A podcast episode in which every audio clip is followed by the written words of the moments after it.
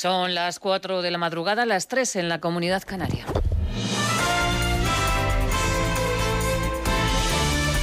Noticias en Onda Cero.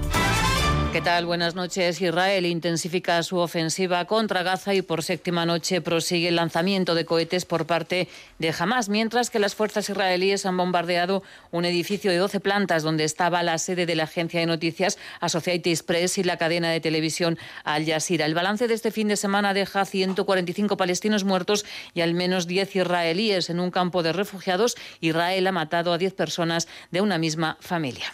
Todos dormían. Había niños. Han caído bombas sobre las casas. Ancianos, jóvenes. Todos empezaron a salir de las casas. Salimos y el bombardeo empeoró. No nos dimos cuenta de quién se quedó atrás.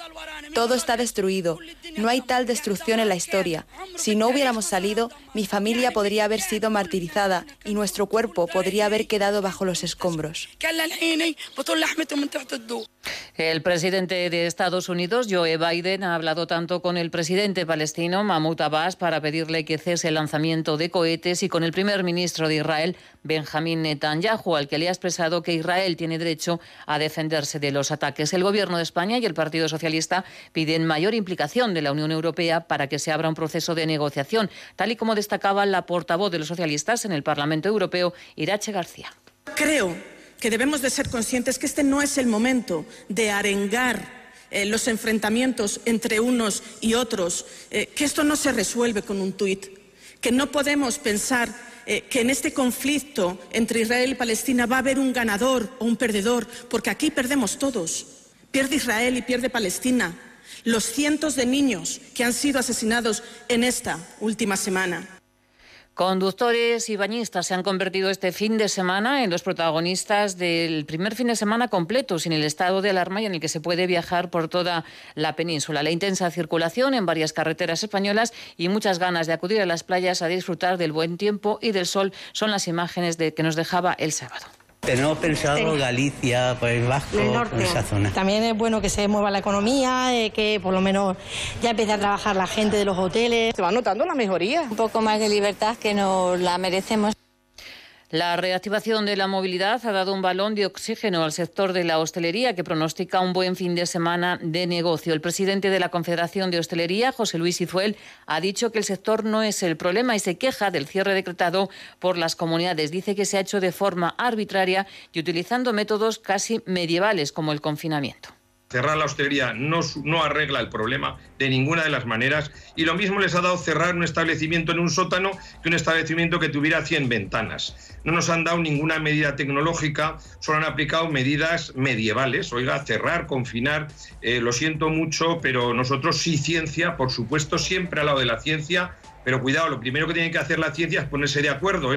Es noticia también este domingo el presidente de Castilla-La Mancha, Emiliano García Paje, que en una entrevista en el diario La Razón dice que el Partido Socialista debe medir que el odio a Iglesias no se deposite en su partido. Paje piensa que la salida de Pablo Iglesias traerá franqueza y menos hipocresía. El presidente de Castilla-La Mancha también defiende un PSOE moderado a una costa de la estabilidad parlamentaria y reconoce la capacidad que ha tenido Isabel Díaz Ayuso para conectar con la sociedad madrileña.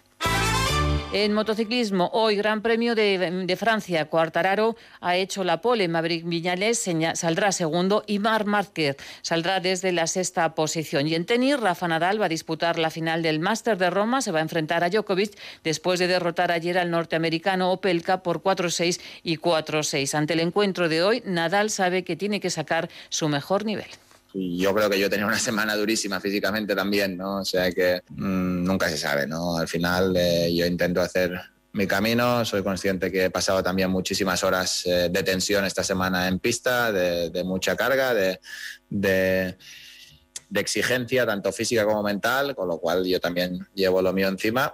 Mañana soy consciente que, que tendré un rival muy difícil enfrente y que tengo que sacar mi mejor nivel. Próxima cita con la información en Onda Cero cuando sean las 5 de la mañana, las 4 en la Comunidad Canaria y todas las noticias las vamos actualizando al minuto en nuestra página web ondacero.es. Síguenos por internet en ondacero.es.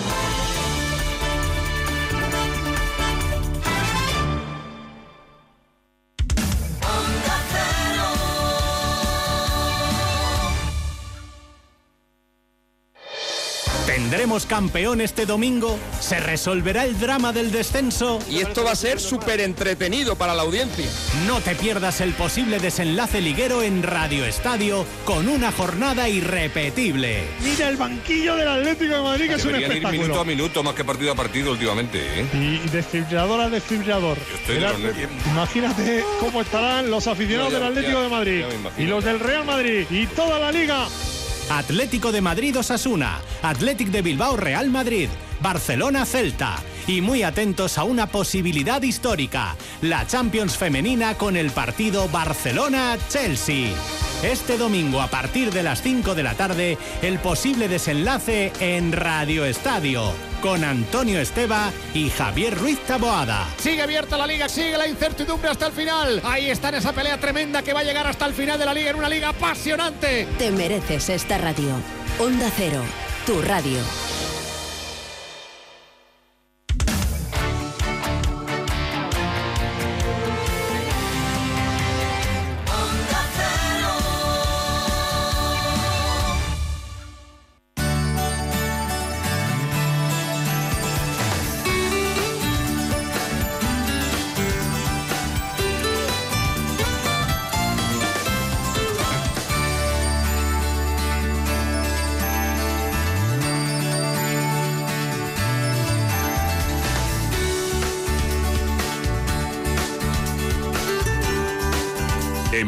Manos.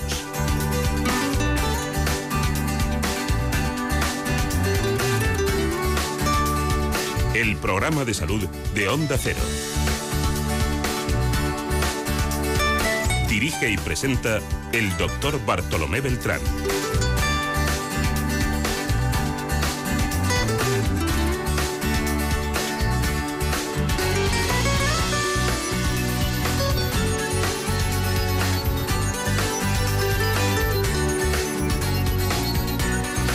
¿Qué tal? Me alegro mucho de saludarles. Vamos a tratar temas fundamentales en el ámbito de la salud.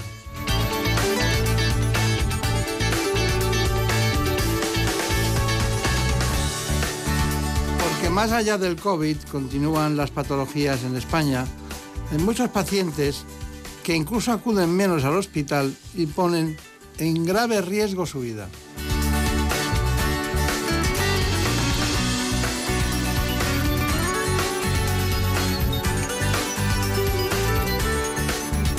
Lo hacemos en primer lugar con el doctor Federico Gutiérrez Larraya, que es jefe del Servicio de Cardiología Pediátrica del Hospital Universitario La Paz de Madrid.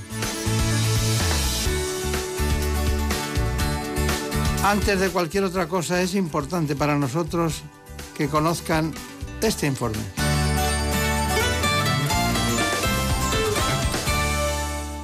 La cardiología pediátrica es una especialidad que se dedica al diagnóstico y tratamiento de las enfermedades del corazón en los niños, patologías que en la mayoría de ocasiones son congénitas. Se trata de anomalías de la anatomía normal del corazón que se producen cuando se forma este órgano. Estas cardiopatías se pueden diagnosticar durante el embarazo, aproximadamente en la semana 20 de gestación. Estos defectos cardíacos pueden requerir tratamiento quirúrgico intervencionista mediante cateterismo, y gracias a estas intervenciones se podrá realizar una vida prácticamente normal. Aunque se desconocen sus causas, en su origen están implicados factores genéticos, ambientales y en algunos casos síndromes genéticos o alteraciones cromosómicas. Además, los bebés prematuros tienen una propensión a tener estas cardiopatías, en especial las comunicaciones intraventriculares. Uno de los defectos del corazón más comunes en recién nacidos es el conocido como soplo, un sonido que hace el corazón cuando la sangre no está circulando bien en este órgano. Sin embargo, la mayoría de los soplos no son peligrosos y se curan por sí solos con el paso del tiempo. Hace mucho tiempo que no he estado en quirófano con el doctor Federico Pierre Larraya. Él está con nosotros hoy, nos acompaña, es el jefe de servicio de cardiología pediátrica del Hospital La Paz y del Hospital Ruber Internacional. El doctor Gutiérrez Larraya trabaja junto a otros 12 médicos, 40 enfermeras y entre 12, más o menos 16, 12 residentes que atienden a 10.000 pacientes. He dicho 10.000 pacientes al año y realizan 400 eh, intervenciones. Bueno, eh, doctor Federico Gutiérrez Larraya, eh, es un placer estar con usted. Gracias. ¿Cómo estás? Y, pero sobre todo cuando sale de quirófano los padres ponen otra cara, ¿no? Desde luego. Ponen cara al entrar y ponen cara al salir. al entrar muy, muy preocupados y al salir, ¿cómo ha ido, no? Ya me gustaría tener una cámara para ver cómo están mientras. Eso está bien. Bueno, hay eh, una serie de, de, elementos fundamentales en esto de la cardiología infantil. Me gustaría preguntarle temas que la gente desconoce, ¿no? ¿Qué es una comunicación interauricular? Bueno, esta es una de las enfermedades que más frecuentemente abordamos porque es un defecto que está entre las cuatro cavidades del corazón y dentro de esas cavidades falta una zona del tabique que separa, una estructura que separa las aurículas y causa problemas. Causa problemas en la mediana edad, en la adolescencia tardía y en los adultos. Y es un problema que debemos abordar hoy en día. Además, es que se beneficia del avance técnico porque lo podemos abordar sin necesidad de abrir el esternón, que es una cosa muy, muy gratificante y además que permite que se reincorporen a su vida de, inmediato. A los dos días. Eso sí que son pocos días, ¿no? Sí. Una operación del corazón. ¿Y la comunicación interventricular? Dentro del, dentro del esquema de, defectos, este es otro agujero, igual que era el anterior, que, pero este es un agujero que está entre los ventrículos, no entre las aurículas, y da el mismo tipo de problemas. Lo que ocurre es que lo suele dar antes y lo necesitamos abordar desde bastante antes. Cuando habla de antes o después, porque eh, tienen ustedes una... La gente llega tarde a operarse, ¿no?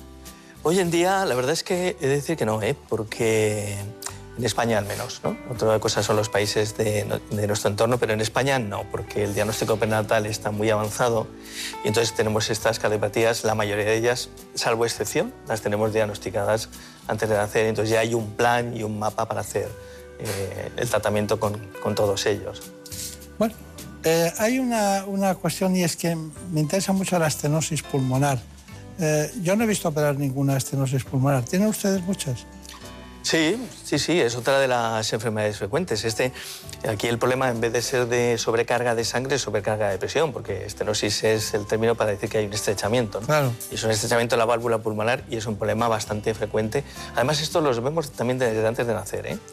Y los abordamos a veces antes de nacer, que nos gusta poco, en esta, en esta enfermedad, y muy frecuentemente en el periodo de recién nacido.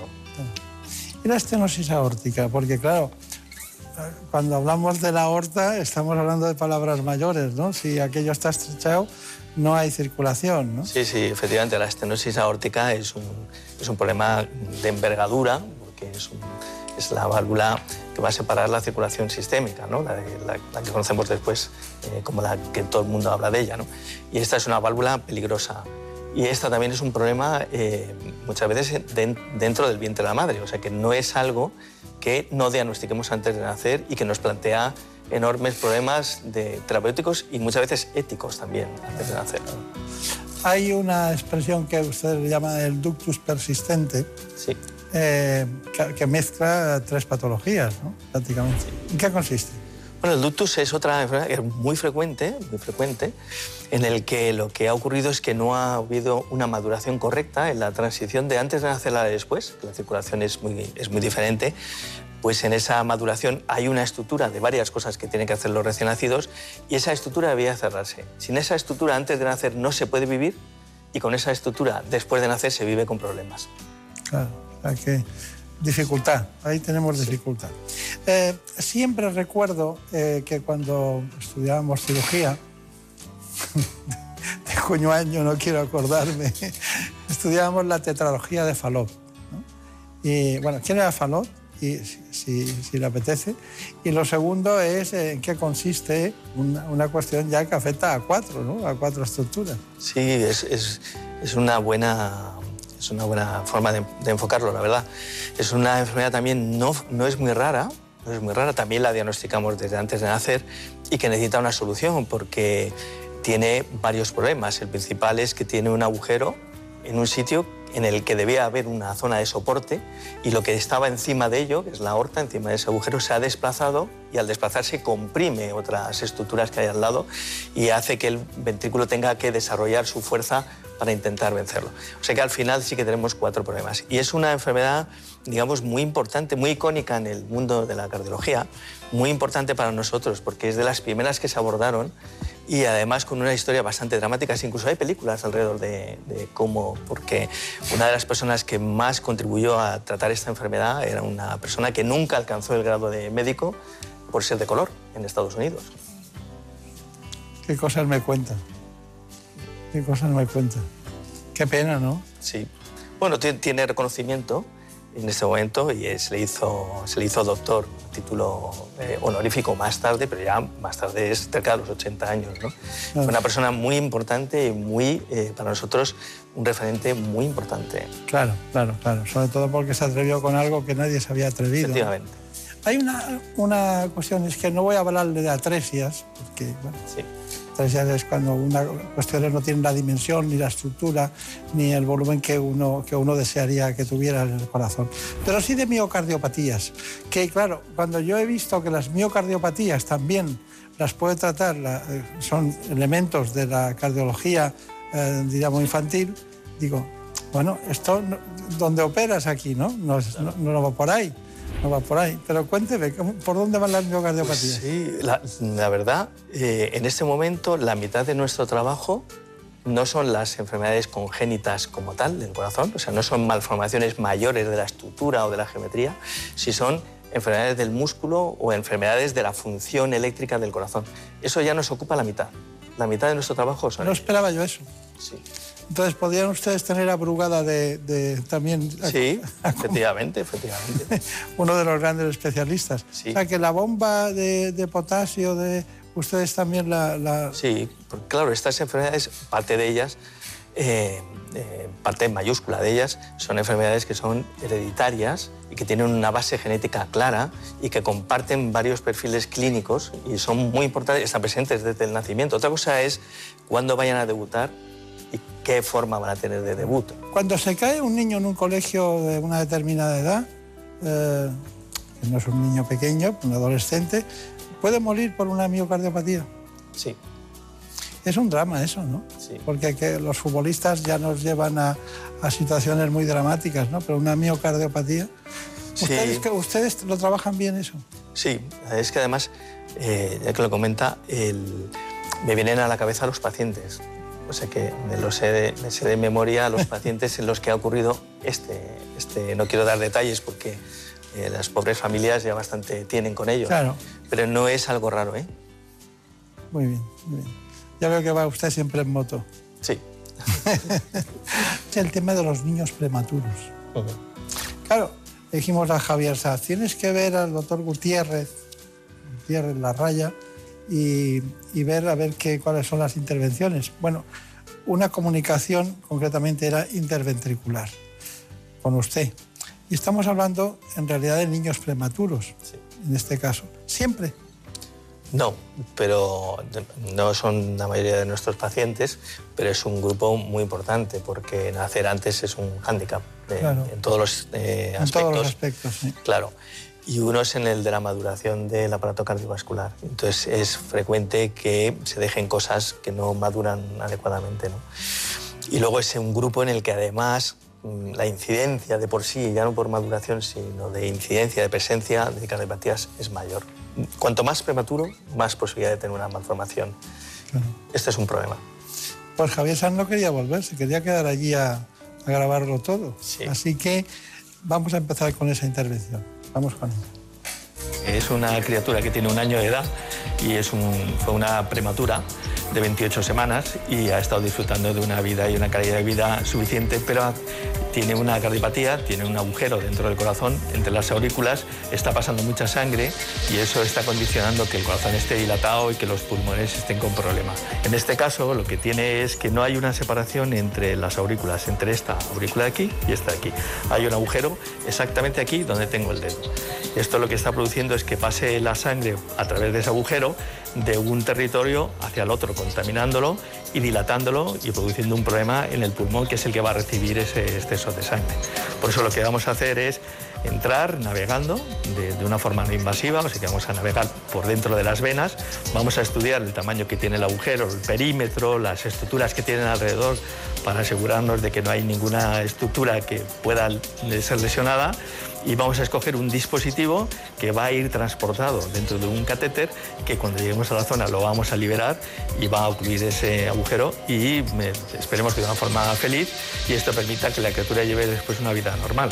Entonces vamos a utilizar este tipo de tapón, en principio. Este tipo de tapón es una malla metálica que está hecha de una aleación y que lleva nitinol y lleva titanio y que eh, tiene una gran maleabilidad, va a ser transportado dentro del catéter, como hemos dicho antes que vamos a navegar, va a ir estirado dentro del catéter, va sujeto, atornillado a uno de los extremos, de forma que cuando lleguemos a la zona vamos a liberarlo, se va a colocar el centro, que es como si fuera un yo-yo, como pueden ver, se va a quedar colocado en el perímetro del agujero y los dos discos van a solaparse a los extremos de ese agujero al objeto de que esto quede ocluido. Todo eso lo hacemos controlando la imagen con una especie de situación de escáner, con imagen radioscópica y con imagen ecográfica desde dentro del esófago, porque el esófago está pegado al corazón y nos permite de una forma muy poquito agresiva controlar lo que está ocurriendo dentro del corazón. La prótesis es definitiva, o sea, lo que vayamos a poner ahora ya después no hay que volver a actuar, porque esto que colocamos dentro del corazón, el propio corazón y todo, el territorio cardiovascular está recubierto por una pielecita, igual que la que tenemos fuera, pues hay una piel dentro que se llama endotelio y la propia eh, pielecita que recubre lo va a tapizar y va a quedar embebido en su tejido y ya no va a tener que ser sustituido en el futuro.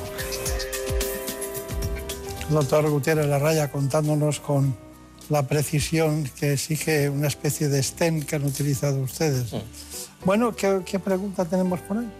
¿Niños y niñas con cardiopatías congénitas tienen mayor riesgo de sufrir trastornos neurológicos?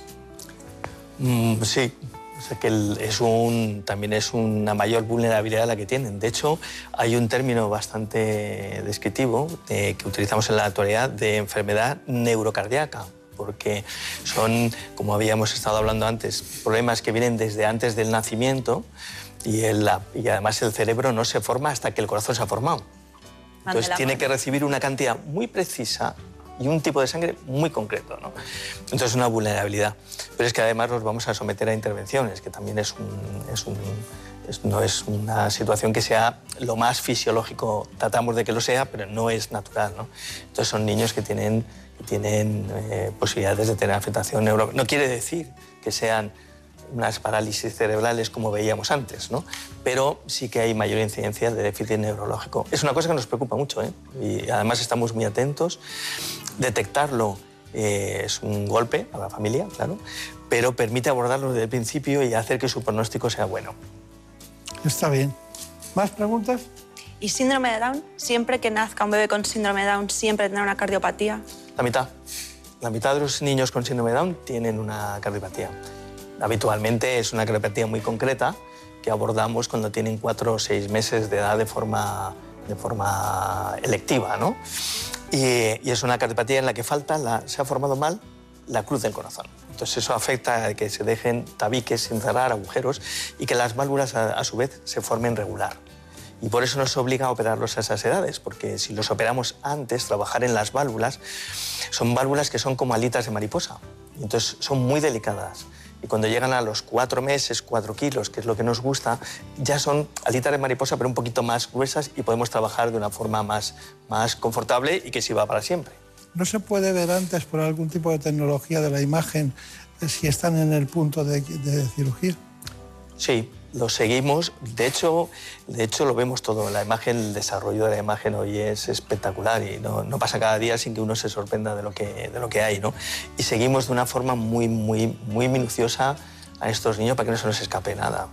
Y aún así, a veces aparecen sorpresas. Claro.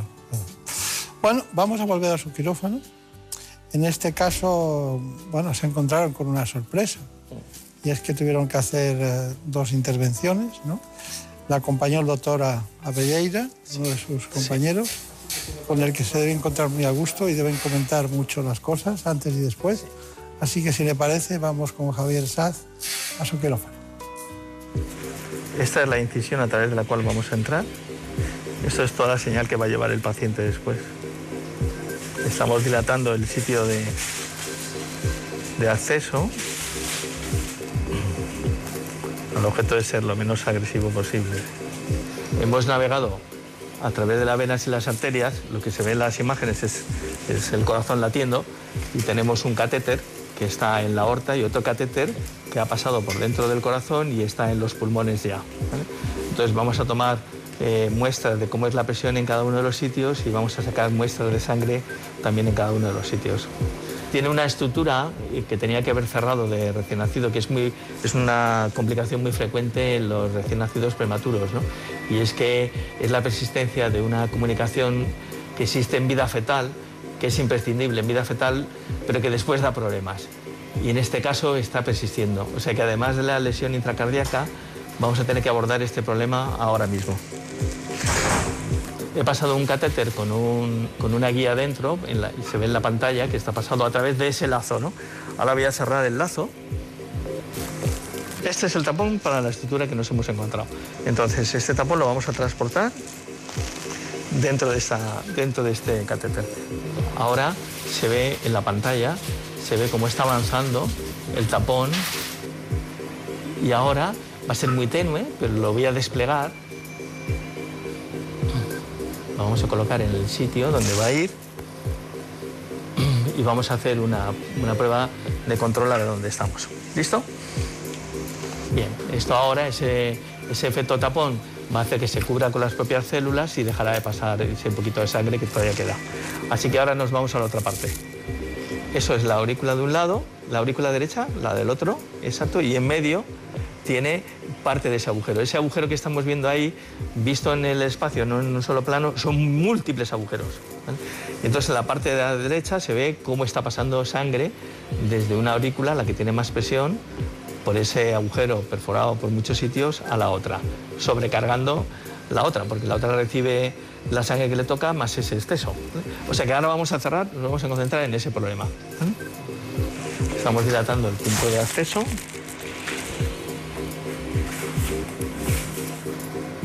Tengo el camino hecho hasta el corazón. Entonces ahora transportamos el tapón, que ya lo tenemos ahí metido.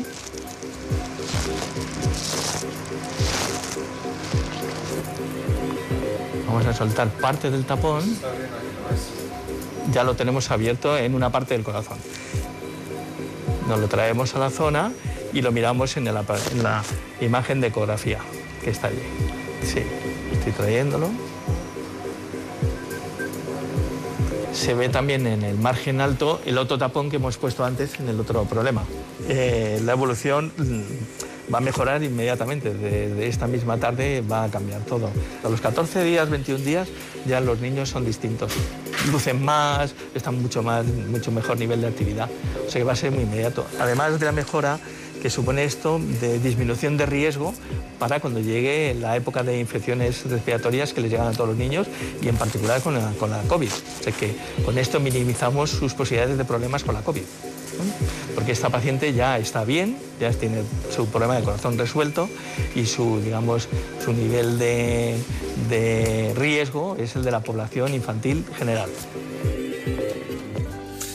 El doctor Gutiérrez Larraya disfrutando de poder solucionar los problemas de los demás y en este caso, ¿cuál fue el posoperatorio? ¿Cómo va siendo? Fenomenal, me han engordado un kilo desde que eh, eh, el, peso es un índice también, ¿no? Sí, porque estos pacientes tienen, están por la sobrecarga que tienen, es una situación parecida a como que estuvieran haciendo ejercicio permanente, ¿no? Y aunque sea una forma simplista, pero es como darle de comer a uno que está corriendo el maratón. No. Hasta que no resuelve su problema cardíaco, no baja su metabolismo y permite que, puedan engordar. ¿Son ustedes mucho en España? Porque veo que los datos que tengo hablan de se diagnostican 4.000 nuevos casos cada año. Sí, no quiere decir que tengamos que abordarlos todos, afortunadamente. No, claro, no todos son quirúrgicos, claro. Son una, son una minoría dentro de eso, pero sí, sí, tenemos una asociación, además, tenemos una sociedad, se llama Sociedad Española de Cardiología Pediátrica y Cardiopatías Congénitas, porque claro, todos estos niños los vemos antes de nacer de fetos, continuamos con ellos y siguen en adultos. Claro, claro, claro, claro. Tengo pacientes que, son, que son médicos ya pacientes míos. A mí me ha hecho mucha ilusión lo que ha hecho la doctora Vilaboa.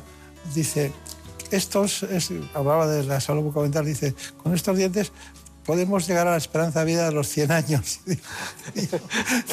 Digo, nosotros dos operando 100 años, eso puede ser terrible, ¿no? Pero bueno, médicos. Luego, luego, ¿qué serán? Serán geriatras, ¿no? Sí, claro. El día de mañana. ¿Cuál es su conclusión, brevemente? Bueno, eh, eh, la conclusión es que la tecnología eh, ayuda, ayuda mucho, nos ayuda mucho y hay que estar todo el día al tanto, pero también el trabajo en equipo y luego yo creo que es muy importante no olvidar la parte humana, ¿no? porque ha salido la asociación Menudos Corazones, que son, son, asociaciones que son imprescindibles en este, en este triángulo que nos movemos pacientes, médicos, enfermeras y las asociaciones de pacientes. ¿no? O sea, no olvidar la parte humana, es esencial. Está bien.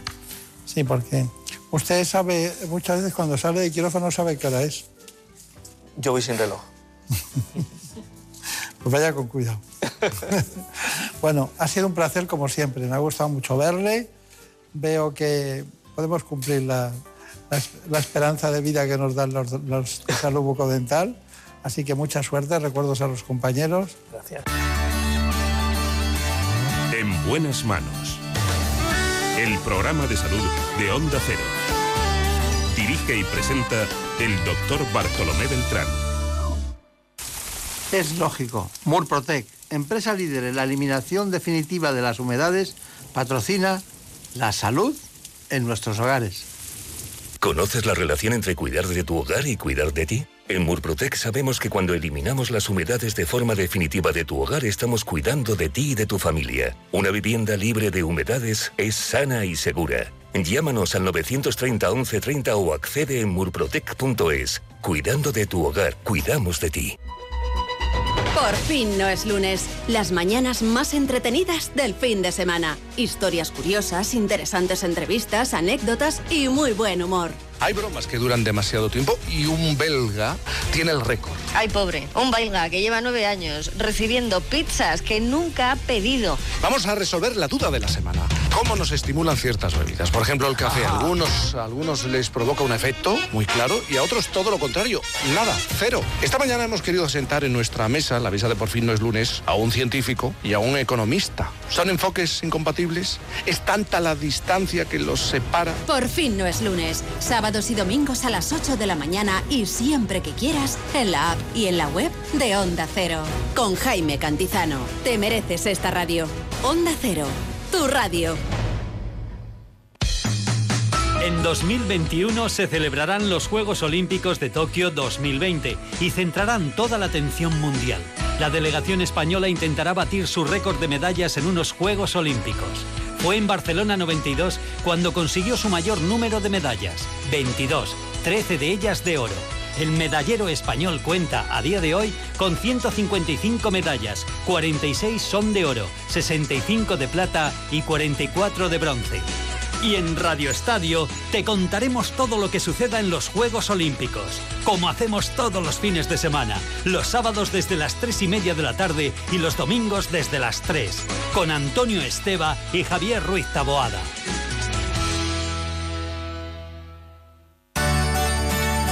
En buenas manos.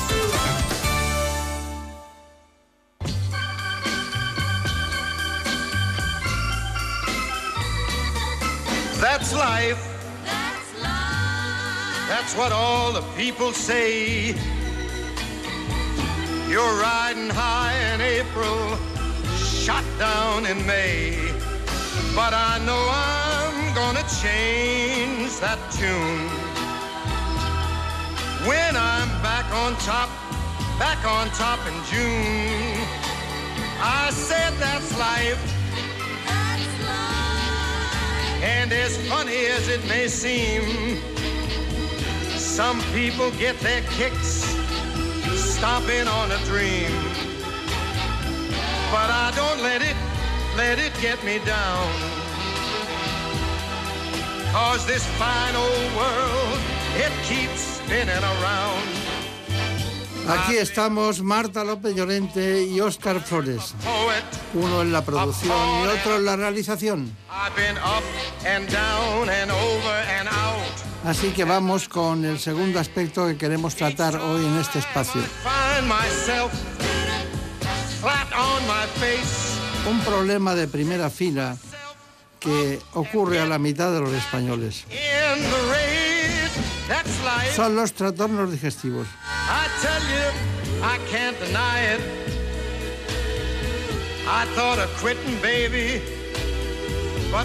Me refiero en este caso a un especialista que los trata cada día en el Grupo Hospital de Madrid. Se trata de la jefa del servicio de la unidad de aparato digestivo, la doctora Susana Prados.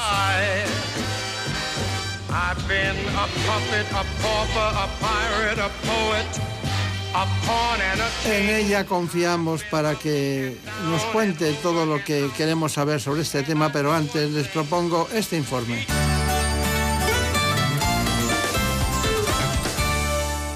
El páncreas es un órgano peritoneal que mide entre 15 y 23 centímetros de forma cónica y que consta de una cabeza, un cuello y una cola que ocupa una posición profunda en el abdomen. Se encuentra adosado a la pared posterior del abdomen a nivel de la primera y segunda vértebras lumbares, junto a las suprarrenales por detrás del estómago, por ello es muy difícil de localizar y de explorar. Este órgano se encarga de producir jugos que ayudan a descomponer los alimentos y hormonas que ayudan a controlar los niveles de azúcar en la sangre. Las afecciones más comunes son la pancreatitis, que es una inflamación del mismo, la fibrosis quística o el cáncer. El alcohol y el tabaco son los principales enemigos del páncreas, por lo que se debe restringir su consumo para mantener o recuperar la salud de este órgano. Bueno, aquí está con nosotros una gran amiga de este espacio, pero además una persona a la que respetamos mucho por su trabajo, su dedicación, su constancia y también su solidaridad, ya verán por qué. Nos acompaña, por tanto, hoy la doctora Susana Prados, jefa del Servicio de Aparato Digestivo y Endoscopia del Hospital Universitario Madrid Norte San Chinarro. Bueno, les decía que ella mm, es una de las personas que más tenaz, que yo conozco en el ámbito de la medicina más próxima aquí a, tres media, porque no podemos estar en todo el mundo. Es tenaz, es eficaz, es constante, es trabajadora y, es una persona que no da una pelota por perdida, siempre está en el fondo de la pista devolviendo hasta, hasta la última. Me llama mucho la atención que lleva 14 años desde que se fundó el Hospital Madrid San Chinarro trabajando en ese entorno y también tengo que decir que ella trabajó, venía del Royal Liverpool University Hospital. Bueno, don Prado, ¿qué hizo usted con el COVID? ¿Hizo, ¿Hizo algo que me han contado cosas raras por ahí, un pajarito? Bueno, yo creo que todo el mundo que ha estado en medicina ha estado metido con el COVID. O sea, que sí hemos estado bastante, bastante liados en todos los ámbitos. En el aparato digestivo hay muchas cosas, muchas. Eh, hay una calasia, hay una, una, enfermedad de Barrett, hay, bueno, algo, la enfermedad inflamatoria intestinal que está muy de moda, la enfermedad de Crohn, la colitis ulcerosa, pero usted y yo habíamos hablado de hablar del páncreas. ¿no? Estamos hablando de un órgano estrecho, que es plano, que, que tiene 20 centímetros de longitud y que, bueno, es 5 incluso 5 eh, centímetros de grosor, más o menos, y un, y un, peso de unos 130, entre 70 y 130 gramos. ¿no? Pero claro, ¿dónde está? Yo les decía a mis amigos, ¿dónde está el páncreas? Y claro, muy poca gente sabe señalarlo, porque no está en la parte superior, no, es ni el bazo, ni el hígado a la derecha, y, tampoco el aparato digestivo, ni el colon. ¿Dónde está, ¿Dónde está el páncreas? Pues está muy escondido, de ahí el problema, ¿no? Al estar tan escondido cuando presenta sintomatología, pues a veces es complicado los diagnósticos o a veces los diagnósticos son tardíos. Es un órgano que se encuentra en la parte retroperitoneal, justo por debajo de todas las asas intestinales, eh, debajo del estómago y rodeado de los grandes vasos, eh, de la porta, de la aorta, de la arteria mesentérica. O sea, es un órgano que hay que querer mucho y tener mucho cuidado con él. Recuerdo en, en esos siempre viejos libros de esa anatomía que decía, se encuentra en la transcavidad de los epiplones. los epiplones, sí. El epiplón es una, una, especie de cobertura que tiene el intestino, ¿no? Para, sí, para, para, protegerlo, sí. sí, sí. Que es rico en linfocitos, será, ¿no? Y... Bueno, todo, en general todo el sistema digestivo, ¿no? Es donde se encuentran más enterocitos y el sistema inmunitario. Claro, claro. Bueno, entonces, dicho todo esto, eh, antes de poner un informe sobre el páncreas, ¿para qué sirve? Hay un endocrino, un páncreas endocrino y hay un exocrino, ¿no? Sí, es un órgano con una función eh, impresionante, ¿no? Porque tiene la función endocrina, o sea, secreta hormonas, insulina y el glucagón, o sea, que es el responsable del metabolismo de, la, de, las, de, las, glucemias. De ahí que los pacientes que sean diabéticos, uno de los motivos por qué son diabéticos es porque el páncreas deja de, de funcionar adecuadamente. Y luego eh, tiene la parte exocrina, que secreta las enzimas digestivas que se necesitan pues, para digerir los, los alimentos. O sea que la función del páncreas es fundamental tanto para el, metabolismo prácticamente a todos los niveles. Doctora Susana Prados, ¿cómo, cómo, diferencia usted una pancreatitis eh, aguda de una crónica? Bueno, la aguda, como la palabra dice, es aguda. O sea, el paciente empieza con dolor abdominal muy severo y hay elevación de, enzimas pancreáticas, lo que nosotros llamamos la milasa y la lipasa. Y luego, obviamente, cuando hacemos los estudios radiológicos, la ecografía o el TAC o la resonancia, vemos pues, inflamación de glándula. La, pancreatitis crónica es una enfermedad que igualmente es crónica, indica cronicidad y hay, hay pues, múltiples causas para ello. Ya, ya, ya, ya. Bueno, es muy interesante el páncreas en todos los sentidos. Hay también quistes de páncreas, ¿no? Y cáncer de páncreas. Sí, eh, sí, existe el quiste cada vez más. De hecho, quizás el motivo por que hicimos un poco hincapié en volver a recalcar un poco es quizás porque nuestras consultas se llenan de pacientes con quistes pancreáticos. Y no es que haya más quistes ahora que los ha habido antes, sino que ahora los métodos de detención son mucho más precoces. La gente se hace pruebas pues por otros motivos. ¿no? no es raro que el ginecólogo suba un poquito el ecógrafo cuando te está examinando y de repente vea un quiste. Y eso ocasiona generalmente mucho pánico en la población general. ¿no? Hay muchas cuestiones para llegar a conocer. La doctora Prado ha citado una, que cuando miraba en una analítica de orina, miraba la, la concentración que había de, de la milosuria famosa, ¿no? Pero también hay análisis de sangre y también hay análisis de heces para diagnosticarlo. Y luego hay que tener en cuenta la colangio es la retrógrada. La fotografía que a usted le gusta mucho. Sí, sí, la hacemos, claro. Esa es la parte un poco terapéutica de, ¿no? de entrar en páncreas y en, y en vías biliares. Claro, que es endoscópica. sí. Bueno, eh, pregunta de Marina Turín. Pues ahora cuando llegamos a cierta edad nos hacen un, test de, si hay... ¿A cierta edad? A cierta edad nos hacen un test de si hay sangre en las heces. Y es un cribado poblacional a niveles generales para el cáncer de colon. ¿Existe una prueba similar para el páncreas? No existe, desafortunadamente no. Es decir, la, la, incidencia del cáncer colónico es muchísimo mayor que la del cáncer pancreático. Por eso realmente no existen herramientas de cribado. Lo que tú estás hablando es una herramienta de cribados. Lo que hace es identificar pues, eh, sangre, que lo que indica que haya algún problema con ese sistema, con ese colon y, y obviamente la posibilidad de un cáncer de colon. El páncreas eh, no existe una herramienta per se, no hay los marcadores que mucha gente habla de marcadores tumorales pancreáticos no valen realmente para diagnóstico, son más para seguimiento.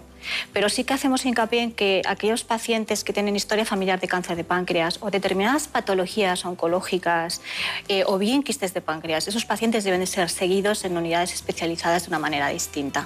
Sea, por lo menos coger ese grupo que tiene más riesgo de a largo plazo desarrollar cáncer pancreático. ¿Está aumentando el cáncer de páncreas? Sí, sí, sí. lo, vemos, lo vemos muchísimo más. Y además, el cáncer de páncreas era un cáncer que veíamos prácticamente en la edad de 80 años. Era un, cáncer que afectaba a la, población eh, ¿no? más, más añosa. Ahora vemos cáncer mucho más precoz. Lo que no sabemos es, la causa. Es decir, el cáncer de páncreas es muy frecuente en el mundo occidental y no lo es en el mundo, en Asia o, en África, lo cual está claro que ahí hay factores ambientales que todavía no tenemos controlados. Hay algunos que están claros, como es pues, el alcohol, porque condiciona pancreatitis crónica y riesgos asociados, o, el tabaco, la obesidad. Es decir, hay cosas que sí que se pueden corregir, pero hay otras cosas que las desconocemos completamente. Está bien. Tengo aquí un dato doctora Prados, que dice el servicio, su servicio, es un centro de referencia en ecoendoscopia, en endoscopia pancreática y cuenta con unidades de patología funcional, estudios de reflujo, esófago de Barrett, que lo hemos citado, patología ulcerosa gastrointestinal, cada vez la vemos menos, y eh, cápsula endoscópica, que no sabemos muchas veces lo que es, pero que hace muchos años que funciona la cápsula endoscópica, estamos hablando de hace 25 años o por ahí, y patología inflamatoria intestinal, como la enfermedad de Crohn, la colitis ulcerosa, colelitiasis, litiasis eh, en la vesícula, y, hepatopatías infecciosas, antoinmunes y tóxicas. Todo eso depende de usted en su, en su, en su departamento, contará con mucha gente, pero quería explicarle a los que estamos sentándonos en el páncreas. Y, y, por eso quería preguntarle, la endoscopia profunda se utiliza precisamente en el páncreas, ¿no? Pero no entiendo bien qué es eso de la colocación de hilos de oro en el páncreas. ¿Para qué sirve? Bueno, sirve para hacer, son marcadores, nos permite hacer una radioterapia eh, más, más específica. Ah, o sea, es el, fin es la radioterapia. Sí, es la radioterapia, sí. Vamos a ver, la, colocación de fiduciales en otros tipos de cánceres ya está establecido desde hace años, ¿no? Los marcadores pues, en próstata, en pulmón, todo esto ya se, se, hacía. Lo que pasa es que, claro, el páncreas era un sitio tan difícil de localizar y luego no estaba tampoco diseñado lo que son los hilos de oros específicos, ¿no? O sea, que, que ahora ya tenemos esa posibilidad y hacer radioterapia, que luego sé que lo van a explicar fenomenal, ¿no? Claro, la, porque radioterapia... mucho los costó. Estaba la doctora Tabernero también. Sí, sí, sí. Mi doctora Tabernero es mi compañera ahí de faenas. Así que estamos ahí. ¿Toman café juntas también? No, no tomamos mucho café que no nos da tiempo. Pero sí. ¿El café es bueno o malo para el páncreas? Pues hubo en su tiempo una cosa que salió, ¿no? Decía que si el café incrementaba, ¿no? Incrementaba el riesgo de, cáncer pancreático. Yo creo que no, yo creo que no. Eso no está realmente... Eh, al igual que el alcohol. Debían ser los de las otras bebidas que financiaron eso, ¿no? Sí, no lo sé. A lo mejor los británicos, ¿no? Que le tomaban té y decían... Pero es la bebida más, lo que más se toma en el mundo es el café. Es el café, sí. está claro. Bueno, entonces vamos con la radioterapia pancreática, lo hizo Javier Sanz también, pero es la colocación de hilos de oro. Sí. La colocación. Quería saber cuál es la gran aportación de la colocación con hilos de oro, porque eh, bueno, se oyen eh, distintas escuelas, distintos sitios, y, al final lo que nos gusta es un protocolo en el que figure en todos los lados, ¿no?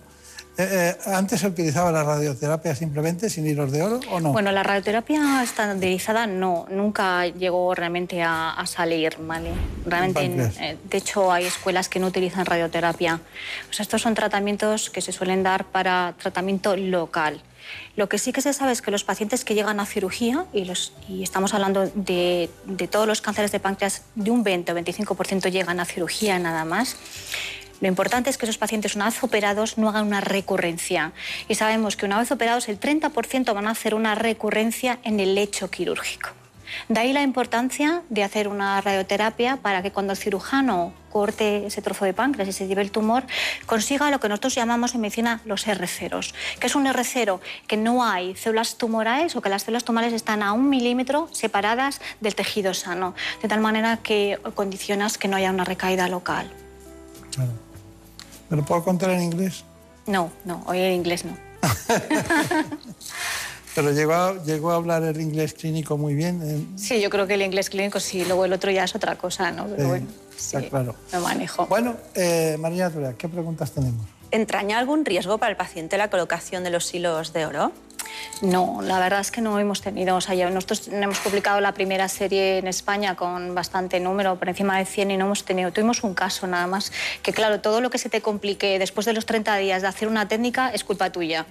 O sea, esa es la realidad, ¿no? Lo cual sí nos la atribuimos a nosotros. Pero es una técnica muy segura. Es más, ahora yo creo que incluso va a ser más segura porque la técnica que hemos visto es una técnica donde nosotros realmente o sea, hacemos una precarga del hilo de oro en la aguja. Ahora ya acaban de salir las agujas que ya vienen precargadas, lo cual, vamos, nuestra vida es muchísimo más fácil y realmente no tienes que, tocar nada. Y luego van con antibioterapia, los vigilamos, o sea, no, es segura, es muy segura. Bueno, eh, ¿más preguntas? Un paciente con cáncer de colon, por ejemplo, y que está tratado con inmunoterapia y enferma de coronavirus, ¿va a estar más grave o menos grave? Bueno, curiosamente, todos cuando empezó el tema de la pandemia estábamos como muy asustados, no solamente en el tema de la inmunoterapia en cáncer, sino en todos los pacientes que y en digestivo tratamos mucha patología eh, con, fármacos inmunosupresores, ¿no? desde la enfermedad de Crohn, la colitis ulcerosa, las hepatitis autoinmunes, o sea, todos los pacientes están. Pero curiosamente no hemos visto una mayor carga de paciente malo, ¿no? Eh, o sea, mayor mortalidad por paciente, con paciente tumoral y COVID. No sabemos muy bien por qué, no sabemos bueno, la teoría que tenemos todos es como el COVID lo que produce, que ya lo habéis hablado en programas anteriores, es una cascada de citoquinas, es decir, produce una reacción inflamatoria masiva y el paciente se muere de la reacción inflamatoria. Los pacientes que ya están inmunosuprimidos, de alguna manera su cascada inflamatoria la, tenías, la tienes bastante controlada, ¿no? De tal manera que no hacen esa, eh, esas Esa eclosión que hacen Esa explosión, exacto, de citoquinas, que es lo que los lanzan realmente pues, a, las complicaciones y en algunos casos a la muerte, claro. Claro, claro las citoquinas tan necesarias muchas veces en, distintos sí, procesos. Es tremendo, ¿verdad? Sí, no, no, no se esperaba que saliera por ahí. Bueno, tenemos eh, otra información. ¿Alguna pregunta más? No, de momento no. Hay una, una información. Eh, tengo aquí anotado que es la doctora Raquel Ciervide. No sé si me acompaña usted. Sí, mi compañera. Sí, eh, con el tema de la radioterapia pancreática estuvo también Javier Saz y llegaron a este informe. Esto es un acelerador lineal, eh, se encarga de emitir radiaciones ionizantes, en este caso en la patología tumoral del paciente, con el fin de, eh, bueno, de, matar las células tumorales. Eh, estos marcadores fiduciales, se llaman así, se colocan en el interior de, del paciente, exactamente adyacente de donde está la patología tumoral, y nos permiten un control del movimiento del órgano o del tumor en tiempo real, de forma que eso permite que el tratamiento que administramos de radioterapia sea mucho más preciso y mucho más conformado a la administración del tratamiento en la zona que nos interesa y preservemos de alguna forma los órganos sanos de alrededor y de alguna forma también es un tratamiento que nos permite que reduzcamos el número de sesiones. Los clásicos 25 o 30 sesiones que se reciben antiguamente, hoy en día se reduce a 5 sesiones, por lo que es más conveniente para el paciente. Es una medicina verdaderamente adaptada a la anatomía concreta de cada uno de los pacientes, adaptada a la anatomía de cada uno de los tumores y, hace que el tratamiento sea muchísimo más preciso, más personalizado y, como hemos comentado previamente, mucho más corto y más conveniente para el paciente. La radioterapia eh, es un tratamiento no invasivo porque es un tratamiento que no duele, se administra desde el exterior al interior del paciente, por tanto es un tratamiento eh, que es muy bien tolerado, el paciente viene de forma ambulatoria, recibe su tratamiento y a los pocos minutos eh, puede marchar tranquilamente a casa. Bueno, pues eh, tenemos, eh, ya ven ustedes, eh, del páncreas hemos ido acotando lo que hacen en esa unidad tan especializada y en el que manejan la, la paroscopia y la colonoscopia de maravilla en todos los sentidos. Pero tenemos más información sobre las enfermedades digestivas que no quiero que se me vaya a doctora Prados sin hablar de ellas. ¿Qué tenemos? Pues sí, el aparato digestivo es un tubo de aproximadamente 11 metros de longitud. Vamos a conocer cómo funciona y las principales patologías que le afectan en el siguiente informe que prepara Ana Villalta. El aparato digestivo es un largo tubo que se extiende desde la boca hasta el ano, cuya función es la digestión de los alimentos. Está dividido en diferentes partes, el esófago, el estómago, el intestino delgado, el intestino grueso y el ano, y contiene órganos como el hígado, la vesícula biliar y el páncreas. Son numerosas las patologías que le afectan, como la enfermedad por reflujo gastroesofágico, estreñimiento, diarrea, enfermedad inflamatoria intestinal o el síndrome del intestino irritable. Estas patologías tienen una alta prevalencia, ya que casi la mitad de la población española padece algún trastorno digestivo, enfermedades que alteran la calidad de vida y que están aumentando debido al estrés y los malos hábitos alimenticios. La buena noticia es que en los últimos 20 años se han producido grandes avances en el diagnóstico, que es menos invasivo, gracias a técnicas de imagen como la endoscopia digestiva, la colonoscopia o programas de cribado como el de cáncer colorectal, avances que pueden lograr un diagnóstico precoz para tratar a un mayor número de pacientes. Bueno, es un informe completo sobre este asunto, sobre el aparato digestivo, pero el tiempo es el tiempo. Eh, eh, no hemos hablado en absoluto, dejado el páncreas eh, bien matizado, de la microbiota. ¿Qué me dice una especialista en digestivo de la microbiota? Bueno, pues que se está poniendo muy de moda, o sea, quizás demasiado. Em, bueno, todo lo que es la macrobiota son los microbios que viven en el intestino, en el intestino grueso, y que tienen que convivir entre ellos.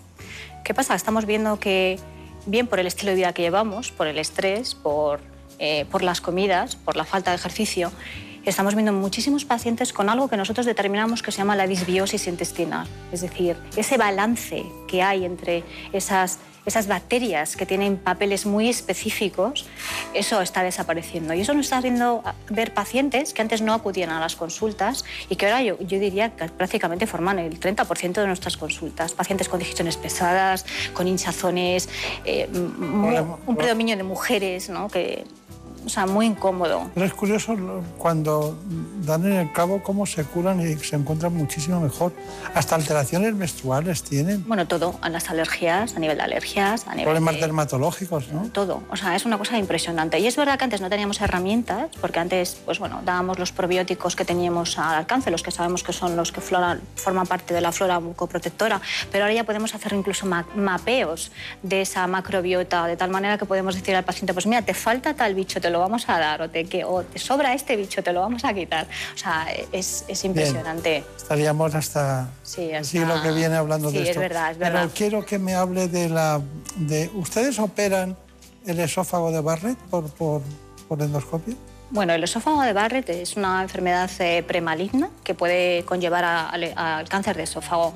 Eh, la prevalencia no es tan alta, ¿vale? pero sí que es verdad que los pacientes que son diagnosticados de esófago de Barrett, que el esófago de Barrett lo que es es un cambio de epitelio, es decir, el ácido daña el esófago y lo que hace es que modifica las células a ese nivel y eso ocasiona pues, a veces eh, cambios Mm, displásicos, lo que llamamos la mutación celular que puede dar lugar al cáncer de esófago.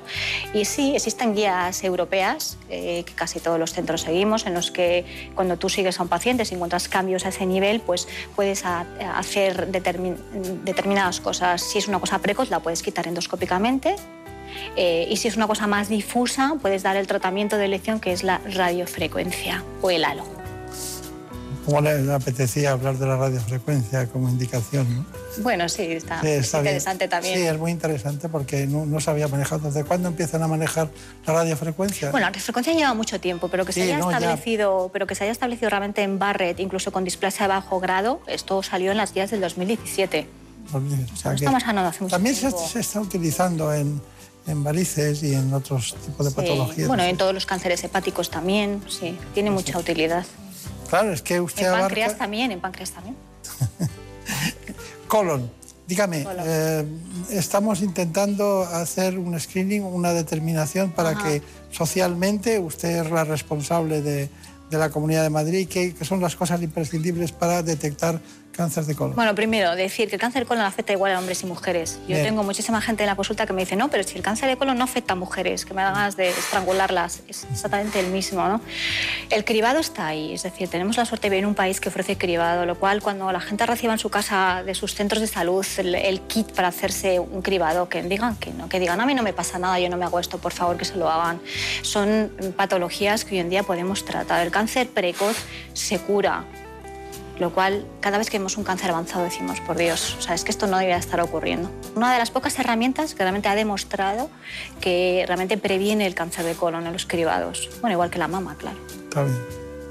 Bueno, no le pido conclusiones porque estaríamos aquí mucho Sí, tiempo hablando sí, de no, todas ellas. no. Pero en este final de programa, eh, doctora Susana Prados, diremos que es gastroenterólogo, hepatóloga y especialista en endoscopia digestiva y es la jefa de aparato digestivo del Hospital Madrid San Cirarro. Que tenga mucha suerte.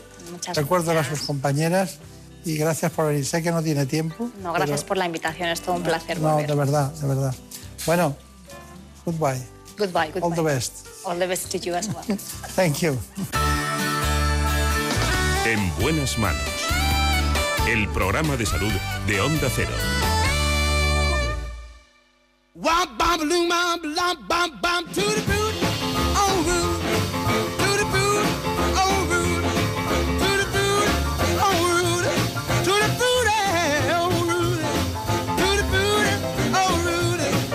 Oh wop bop loom bop lop bop bop. I got a girl named Sue. She knows just what to do. Es una voluntad de esta casa tenerles permanentemente informados. Eso se hace con un grupo de compañeros que son los servicios informativos, así que les dejo con ellos para que conozcan la última hora en España y en el mundo.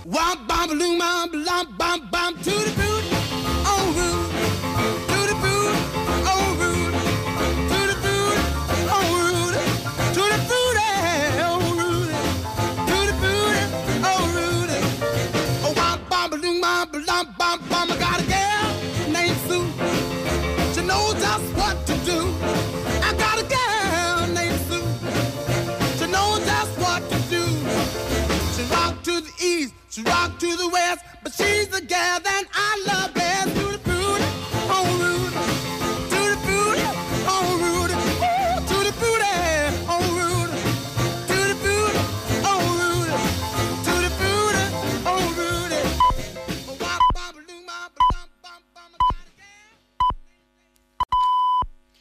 Son las 5 de la mañana, las 4 en la comunidad canaria.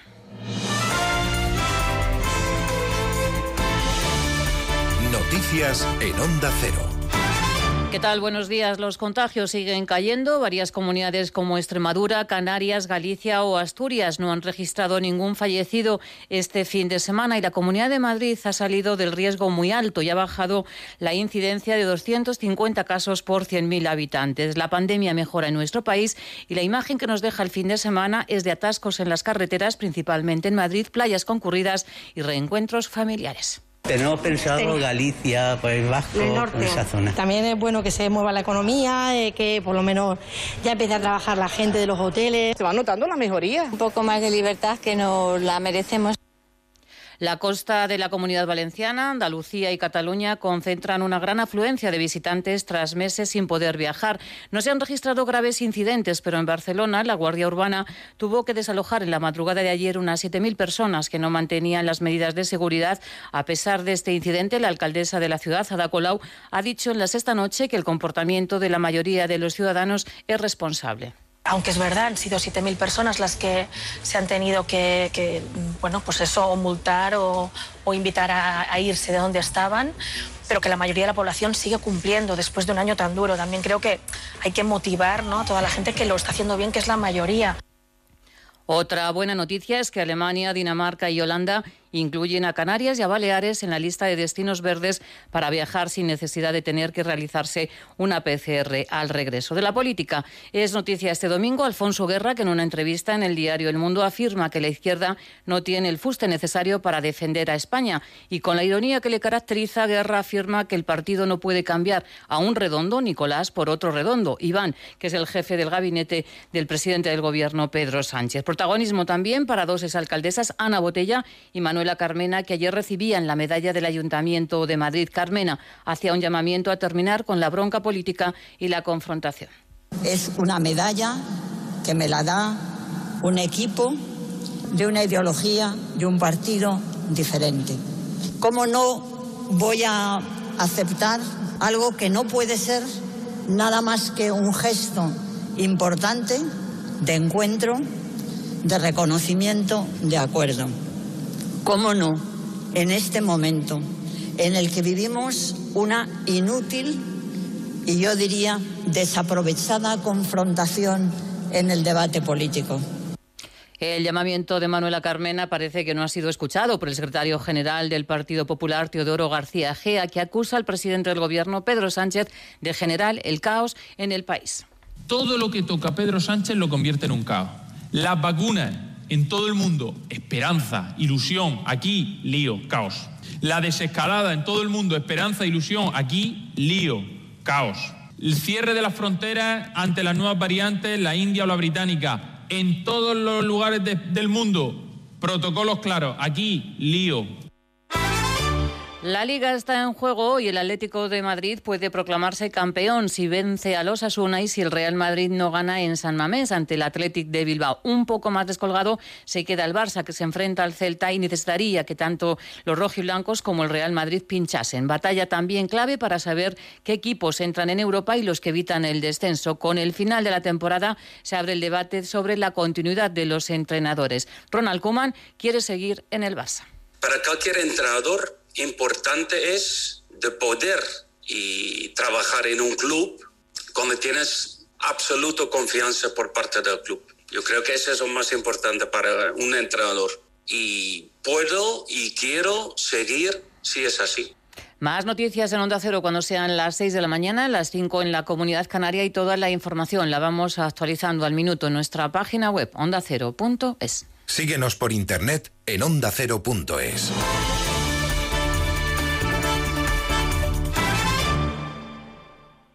Más información, más participación, más contenido. Hay más de una razón para que prefieras ondacero.es. En Onda Cero.es tienes la radio en directo, la actualidad y las noticias al momento. Y por supuesto, lo mejor y más destacado de cada programa, para que puedas escucharlo donde y cuando quieras. Onda Cero.es. Más y mejor.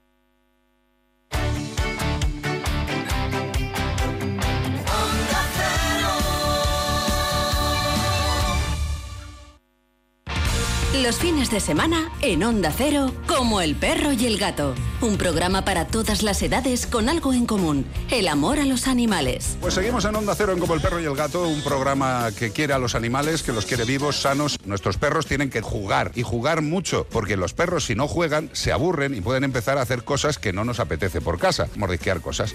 A todas estas personas que ahora quieren adoptar un cachorrito, comprarlo porque los niños lo piden, por favor, iros a las protectoras. Están llenas de esos cachorritos que se adoptaron hace dos, tres, cuatro años y que en un momento dado sobraron y los echaron literalmente a la calle y que son maravillosos. Como el perro y el gato, con Carlos Rodríguez. Sábados a las 3 de la tarde, domingos a las 2 y media y siempre que quieras en la app y en la web de Onda Cero. Patrocinado por Menforsan, los especialistas en cuidados, higiene y cosmética natural para las mascotas.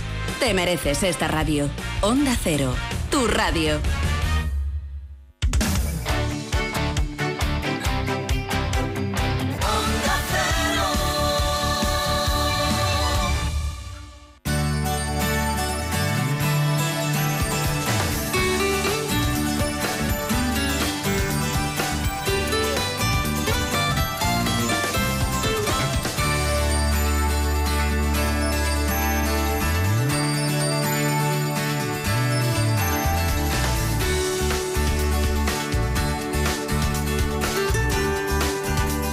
Buenas manos.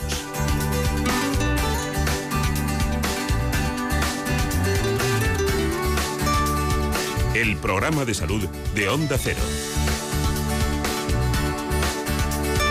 Dirige y presenta el doctor Bartolomé Beltrán.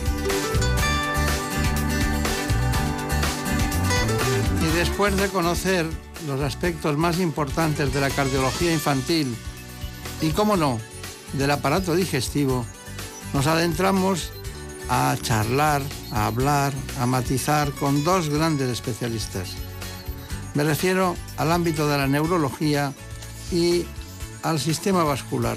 Lo hacemos con el primero, con el doctor Obeso, en el campo de la neurología. Y es que en España hay cerca de 160.000 personas afectadas de Parkinson.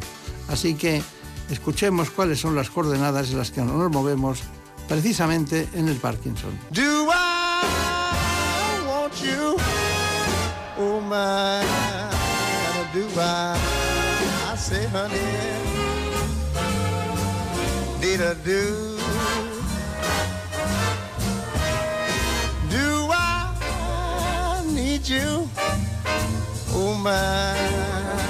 Esto es, les decía, el preludio de un gran programa, el del doctor Obeso, uno de los grandes no solo en España, sino en el mundo. Así que vamos a ver cuáles son las coordenadas de este espacio.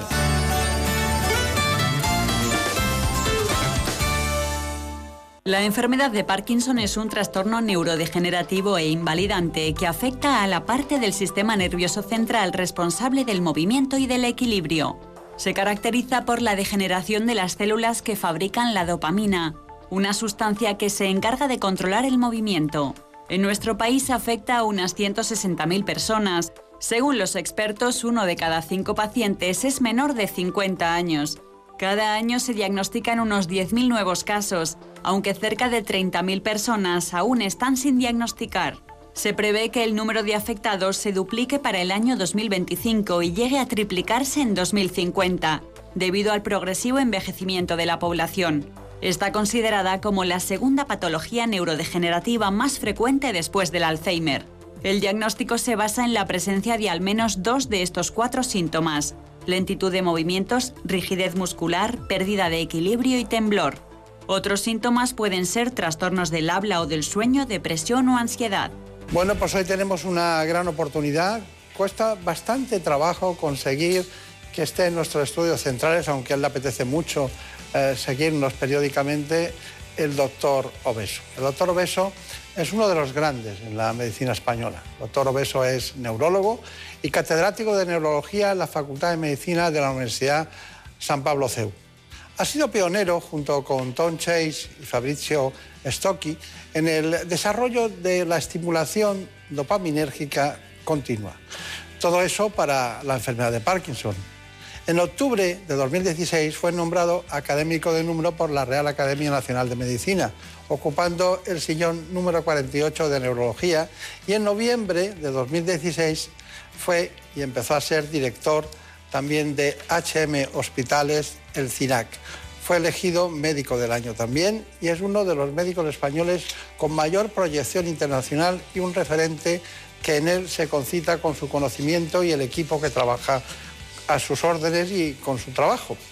Así que, doctor Beso, siempre se me queda en la cabeza el día que hablamos del, del naranjo y el limonero que tiene usted en Cantabria para descansar apaciblemente, ¿no? Pero descansa. Sí, sí. Cuando estoy con el limonero y el naranjo, ciertamente, sobre todo al amanecer, que son momentos mágicos. ¿Estoy, estoy equivocado o, o- o es ¿Usted ha estado bastante en Japón o, o ha estado en Japón trabajando? Trabajando de manera, eh, de manera permanente o continuada, no. Yo tengo una excelente colaboración con dos grupos japoneses eh, muy importantes, sobre todo uno en neurología experimental, que nos visitan también y se han hecho casi lugareños de Móstoles eh, recién los últimos años. Pero yo nunca he estado viviendo en Japón, digamos. Claro. Cuesta llegar a Móstoles, ¿no? Sí, es un pequeño test cognitivo. Yo me perdí varias veces al inicio, pero, pero, pero ya no, ya no. Ya no se pierde. Ya no me pierdo ni. Ahora está muy bien señalizado, además, eh, HM Puerta del Sur. ¿Y, y- y le siguen buscando eh, ciudadanos de cualquier lugar de España? ¿Llegan allí para verle, para hablar con usted? Sí, nosotros somos un centro de referencia, desde luego nacional e incluso un poco más. Sí, vienen, vienen pacientes eh, de toda España, eh, de Latinoamérica, porque se han formado conmigo ya al cabo de los años pues muchas personas y, y tenemos ahí un buen grupo de, de colegas y referencias. sí. Y iba a decir follón, bueno, tan- tanta- tantas cosas y un solo cerebro, ¿no? Entonces, eh, tiene que tener usted muchos chips, muchas carpetas para ir colocando todo el conocimiento, ¿no? Bueno, yo creo que esto es como todo, ¿no? A veces, a veces yo pienso, ¿y cómo lo hará el presidente de gobierno? Sobre todo... eh, Se preocupe que no hace casi nada. Bueno, iba a decir el presidente de Estados Unidos, eh, que, que- que- que se acuesta con una misión de, de ataque en marcha en no sé dónde. y tal. Eh, pero sí, esto es, es como todo. ¿no? Lo, lo cierto es que, en esta etapa que me ha tocado vivir ahora en, en HM SINAC, en Madrid, eh, se da una situación curiosa porque primero de todo, claro, tengo un, un equipo sensacional de gente joven, muy joven y muy valiosa, muy capaz. Eh, pero también es verdad, claro, que mi, mi capacidad, la de ellos va muy en aumento y la mía va en, en- en decrece, en decrece, ¿no? Va, va en disminución. Y eso significa un reto. Yo les digo, me hacéis una terapia cognitiva fantástica, porque solo mantener el- el- la atención y, y el, y el recorrido de todo lo que hacen. eh, Claro. sí. Es verdad que he visto gente muy joven con usted en el centro, y, pero claro, cuando les preguntan eh, en lenguaje coloquial, ¿y tú qué haces? Dicen, No, yo estoy con el doctor Obeso, ¿no? Entonces ya ahí cambia todo. Porque están bien enseñados. más que nada, ¿no? Hay una cosa, yo le voy a decir una- palabra y usted me dice algo. Vamos a hablar de Parkinson hoy. Y, lo- y de lo que usted quiera en, en cualquier momento, pero Parkinson básicamente. Entonces yo digo, edad de Parkinson, la edad, ¿cuál es la edad más frecuente? 62. Eh, predisposición genética. escasa. ¿Escasa? ¿Mm? Bueno, predisposición es una palabra mm, a matizar. Base genética, etiopatogenia genética definida, mutación que produce enfermedad de Parkinson, pues en la población española no llega al 10%. Ya. Sexo. Parecido. Parecido. Hombres y mujeres. No, no es idéntico, pero parecido. Eh, exposición a, a toxinas. Sí, hay. Esto lleva a decir, y ya, ya lo puedo adelantar, la- el origen de la enfermedad de Parkinson, igual que el de prácticamente la mayor parte de las enfermedades neurodegenerativas frecuentes, prototípicamente enfermedad de Alzheimer, eh, es plural. Es plural. Y, hay varios mecanismos eh, implicados. Entonces, si los tóxicos, por ejemplo, eh, pues se sabe que las personas expuestas a herbicidas, en ciertas zonas del mundo donde hay agrícolas, etcétera, pues que tienen una mayor incidencia de enfermedad de Parkinson. Ese es un factor conocido. Lo que pasa es que lo que hace es aumentar la probabilidad, no es que establezca una relación causa-efecto directa. Por tanto, son factores que juegan un papel.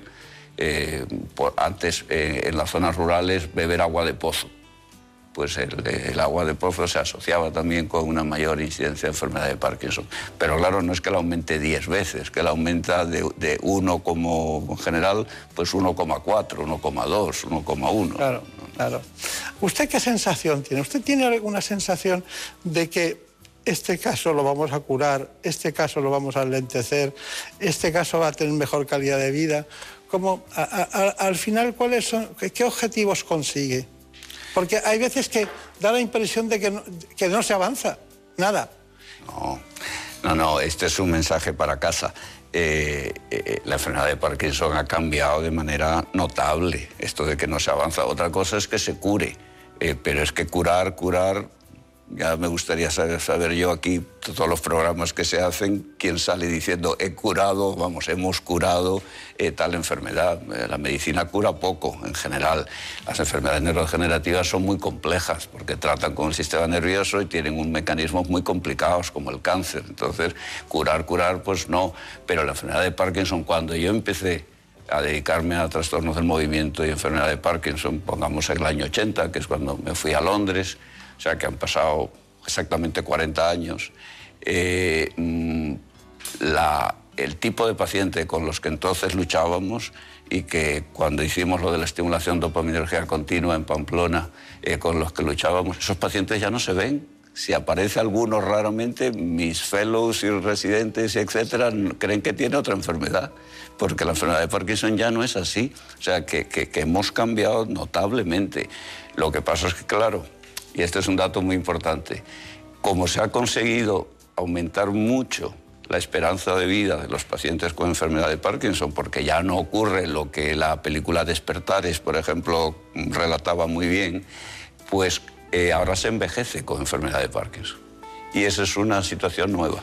Claro. Cómo se envejece eh, a la vez que se tiene un proceso neurodegenerativo en marcha. Y eso genera una situación nueva, de manera que, que- que se- de hecho se desdibuja por completo el fenotipo, la- la- la- la- las características clínicas típicas de la enfermedad de Parkinson se van desdibujando. Si la persona que lleva 25 o 30 años con enfermedad de Parkinson y que ahora tiene 78 en lugar de 58, pues tiene un cuadro clínico muy diferente al, al que describió Parkinson o Charcot hace más de hace Claro. siglos. ¿no? Claro, claro. Bueno, luego, voy- luego voy a ir un poquito por usted, porque claro, eh, eh, luego se lo pregunto, pero ahora se lo dejo en el aire, nada más. Si no existiera la dopamina, mm, iríamos peor.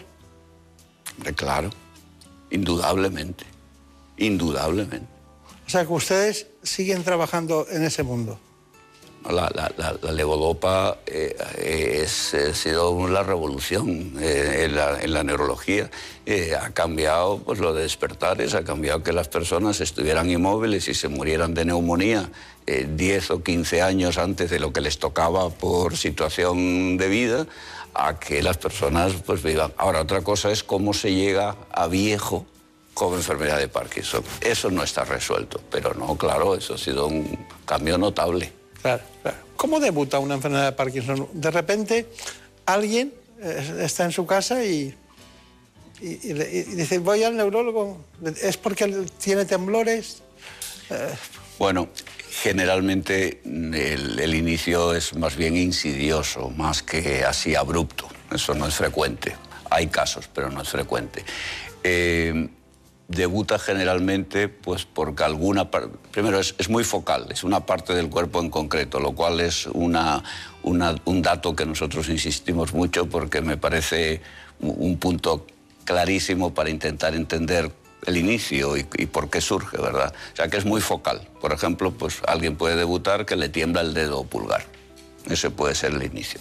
Muchas personas no tiemblan y desde luego no tiemblan al inicio, o sea que otros debutan pues porque tienen, antes cuando se escribía mucho, pues se daban cuenta que se les hacía más pequeña la escritura. Ahora es con el teclado del ordenador, eh, o falta de braceo, o arrastrar una pierna. Pero esas son las manifestaciones habituales. Y después se habla de manifestaciones previas, eh, por ejemplo, la falta de olfato. Lo que pasa es que casi nadie viene a la consulta quejándose de falta de olfato, aunque ya lo tengan previamente. Claro, claro, claro.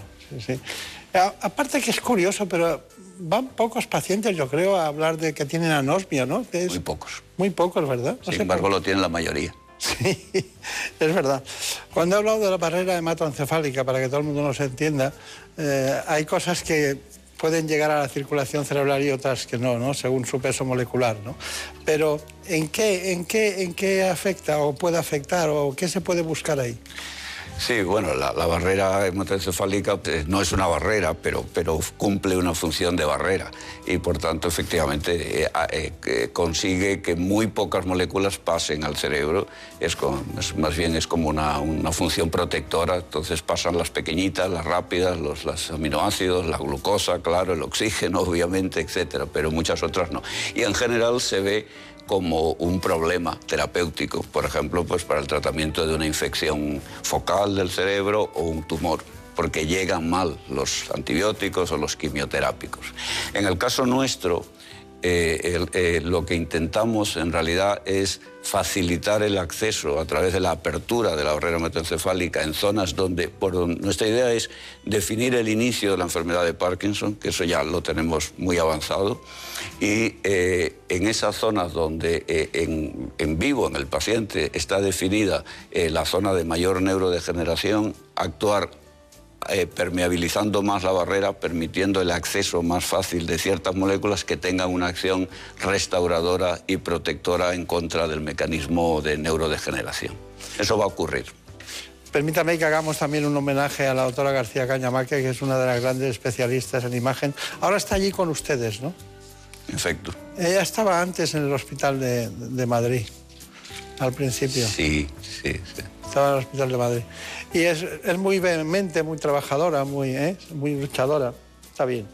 Bueno, eh, hemos visto esa parte del diagnóstico que, que, bueno, que, es, que todavía tiene, tiene mucho, mu- mucho recorrido, ¿no?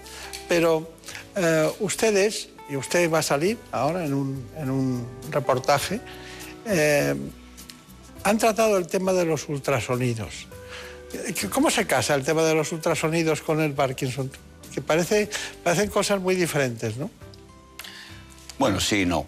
Eh, eh, aquí, en este contexto, el ultrasonido es una técnica que, reciente eh, que se aplica para conseguir hacer coincidir mil y pico haces de ultrasonidos en un punto definido por imagen, por resonancia magnética, como si se tratara de un tratamiento de cirugía estereotáctica clásico con la gran, enorme y fundamental diferencia de que no hay que abrir el, cráneo, no hay que penetrar en el cerebro y todo se hace desde fuera.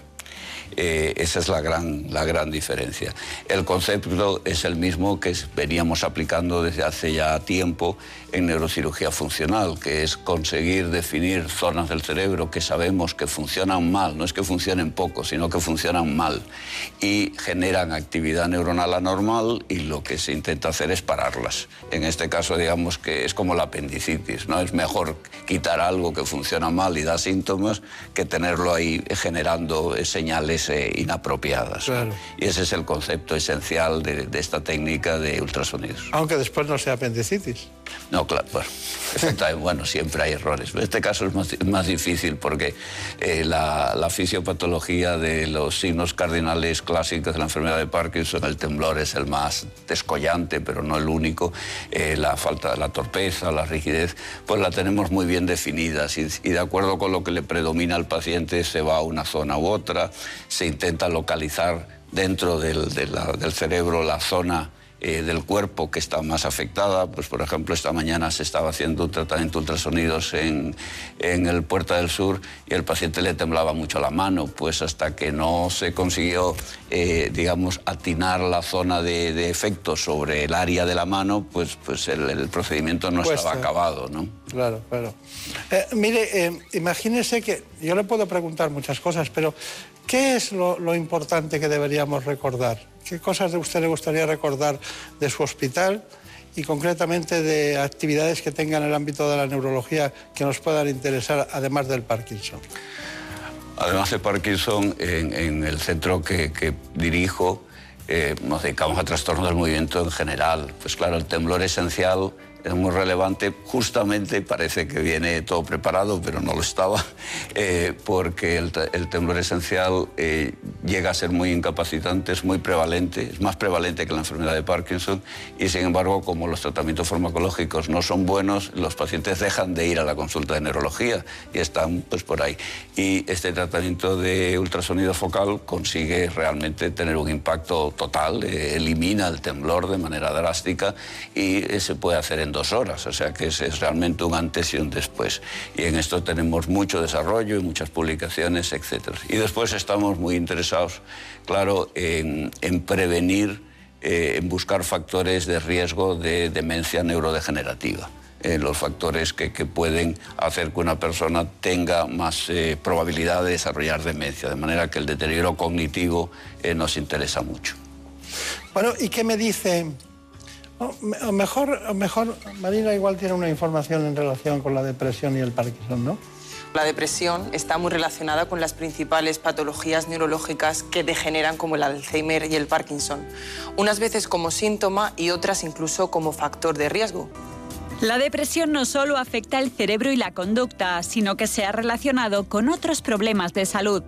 Y es que según un estudio de la Universidad de Umea en Suecia, las personas con depresión pueden ser más propensas a desarrollar otras enfermedades como la de Parkinson, aunque también puede ser a la inversa, que estar deprimido sea un síntoma precoz de esta patología neurodegenerativa. En cifras, más de la mitad de los pacientes con Parkinson sufre ansiedad, apatía y depresión. Algo similar sucede con las demencias. Investigadores estadounidenses concluyeron que la depresión es un factor de riesgo para la demencia y viceversa, es decir, sufrir demencias como la enfermedad de Alzheimer puede llevar a padecer depresión. Además, se ha demostrado que el estrés influye en la aparición de enfermedades neurológicas. Bueno, todo nos influye, el estrés está en todos los lados, en todos los lugares. Bueno, em, ¿qué me dice usted de la depresión con Parkinson? Parkinson y luego depresión. Frecuentísimo. Sí. Frecuentísimo. De hecho, incluso es uno de los factores, una de las eh, manifestaciones que antecede el diagnóstico de enfermedad de Parkinson con más frecuencia. Hay una, un grupo, una lista eh, grande, pero eh, una es el olfato, que ya hemos dicho que, que no, que pasa bastante poco no- notorio. Eh, otra es el estreñimiento. Mucho, la población es tan grande, la, la cantidad de estreñimiento, que casi no, no discrimina, ¿verdad? No. Pero, pero, pero les- eh, y otra es la, la depresión, el trastorno del sueño. Y la depresión es muy frecuente. Claro, si uno se mueve mal, eh, ya de entrada es poco probable que uno esté eufórico. Y al revés, si una persona está eufórica, normalmente se mueve bien. Por tanto, hay, un nexo, y de hecho antes se ha mencionado ganglios basales, que es la gran estructura que la dopamina controla. La dopamina controla movilidad, eh, conducta, cognición y emoción. y lo controla todo en diferentes parcelas. En la enfermedad de Parkinson comienza afectándose principalmente la parte motora y por eso los síntomas clásicos son motores, pero hay otra serie de disfunciones porque se va extendiendo el proceso. De manera que enfermedad de Parkinson y depresión van muy unidos. Y después, claro, hay el otro, la otra eh, faceta que es personas porque yo he dicho antes a una pregunta muy concreta, respuesta concreta, edad, Parkinson edad, 62 años, pero tenemos un 15-20% de personas que empiezan antes de los 50 años. Claro, claro a uno le toca, ya no, ya no, digo si es a los 36, le toca una enfermedad de Parkinson que todo el mundo considera que es de viejos, eh, a los 40 años y lo normal es que uno se deprima, vamos, más allá de la química, por el, también por el aspecto eh, reactivo. ¿no? Antes de las conclusiones, eh, doctor Obeso, porque claro, ya le he dicho al principio que estaría toda la mañana hablando con usted, pero ¿usted investigaría la relación que hay entre dopamina y serotonina? Bueno, claro. Eh, de hecho, ya, ya se investiga, ya se investiga. Eh, y se sabe que las personas con enfermedad de Parkinson que tienen depresión, digamos, muy, muy, muy, muy relevante clínicamente, tienen eh, niveles bajos de serotonina en el cerebro. eso es conocido. El tema es cuánto es primario, eh, es, decir, es precoz en el proceso y cuánto es tardío. A mí me interesa lo precoz porque nuestro objetivo es, eh, es, reconocer al enemigo, es como lo del coronavirus ahora, es reconocer el punto de inicio para pararlo ahí, no dejar que se expanda. Y entonces, eh, en ese sentido, los cambios en serotonina me resultan algo menos interesantes. Ya, ya, ya, ya. Bueno, se dedica usted a lo que se dedica. Claro. Bueno, conclusiones. Brevemente, por favor. La, enfermedad de Parkinson ya no es una enfermedad eh, que produce altísima incapacidad. Eh, hay, hay por ahí el bulo de que solo la terapia solo dura cinco años, eso es rotundamente falso.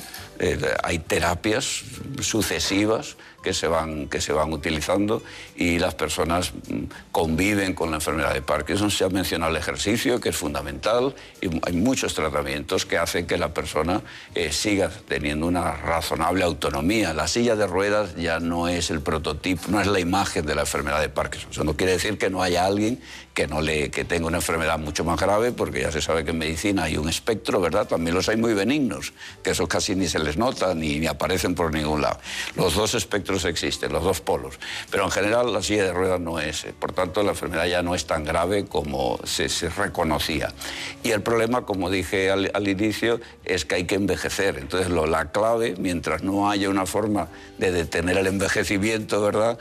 Eh, pues la clave es intentar reducir los factores asociados al envejecimiento que nos hacen más vulnerables. Por ejemplo, la, la falta de masa muscular, la falta de, ejercicio, del equilibrio, eh, la, la, forma de hablar eh, y, por supuesto, cognitivos. Es, muy clave. Claro. Bueno, eh, ¿le quieren localizar? ¿Alguien? ¿En Corcubión?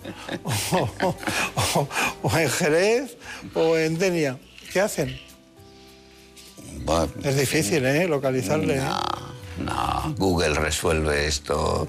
HM, CINAC, Puerta del Sur en Móstoles, vamos, nosotros después de Iker Casillas somos lo siguiente que, hace a Móstoles en el mapa, ¿no? Eh, Está bien.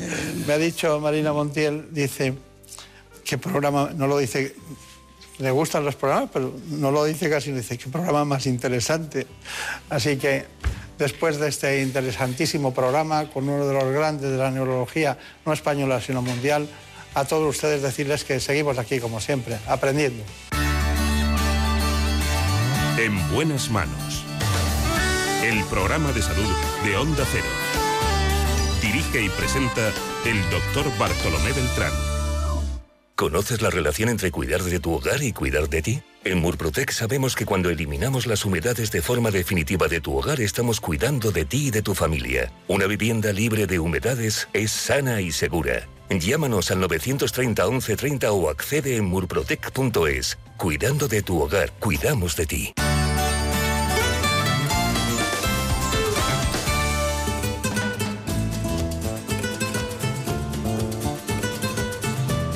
Ha llegado el momento de conocer lo que publican nuestros compañeros de La Razón en ese suplemento de A tu Salud. Saludos desde La Razón. Esta semana seguimos hablando de la pandemia y esta vez lo hacemos desde el prisma de los niños y los adolescentes, ya que la estrategia de vacunación comienza a plantear la necesidad de vacunar a los menores de 18 años.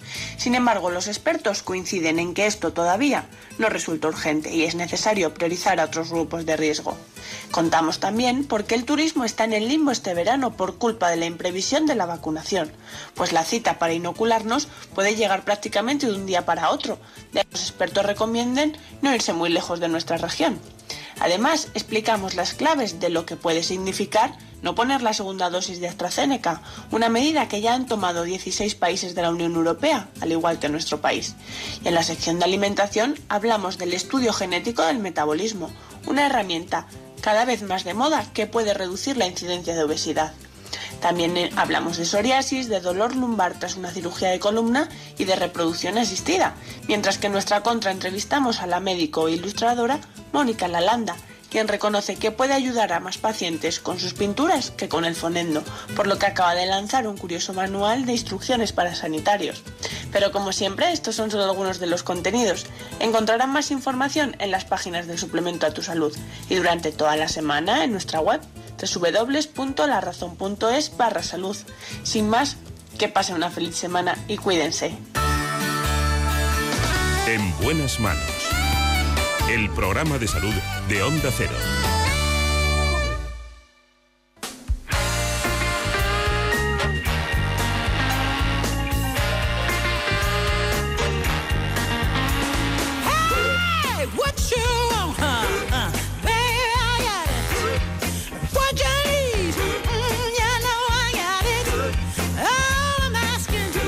Después de las matizaciones del doctor José Obeso, que nos ha explicado cómo funciona ese centro integral de neurociencias y sobre todo el Parkinson.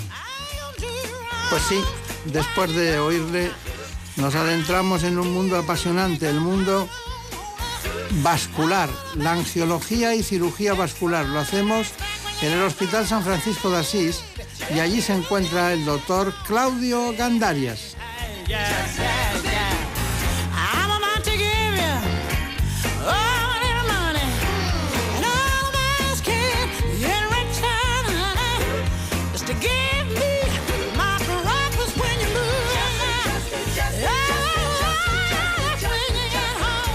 Antes de adentrarnos en las explicaciones que nos va a dar hoy, esta mañana, el doctor Gandarias en la patología venosa y las varices, que son una parte de la angiología, nosotros preferimos que siempre sepan dónde estamos. Veamos cuáles son las coordenadas de este espacio.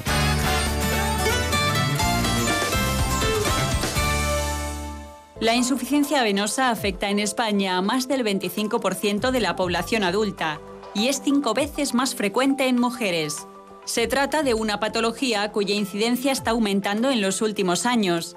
La manifestación más frecuente de la insuficiencia venosa crónica son las varices, un problema que además de tener una repercusión estética puede suponer un riesgo serio para la circulación. La herencia, la situación hormonal, la obesidad, el estreñimiento, el sedentarismo, la ropa demasiado ajustada o el uso de anticonceptivos orales son los factores que propician su aparición. A pesar de que las piernas o pantorrillas son el lugar más habitual donde se producen, también pueden estar presentes en otras regiones del cuerpo. Las varices se manifiestan en diferentes grados, desde pequeñas arañas vasculares a las varices gruesas, y sus síntomas van desde la pesadez de piernas, los calambres y picores hasta un fuerte dolor.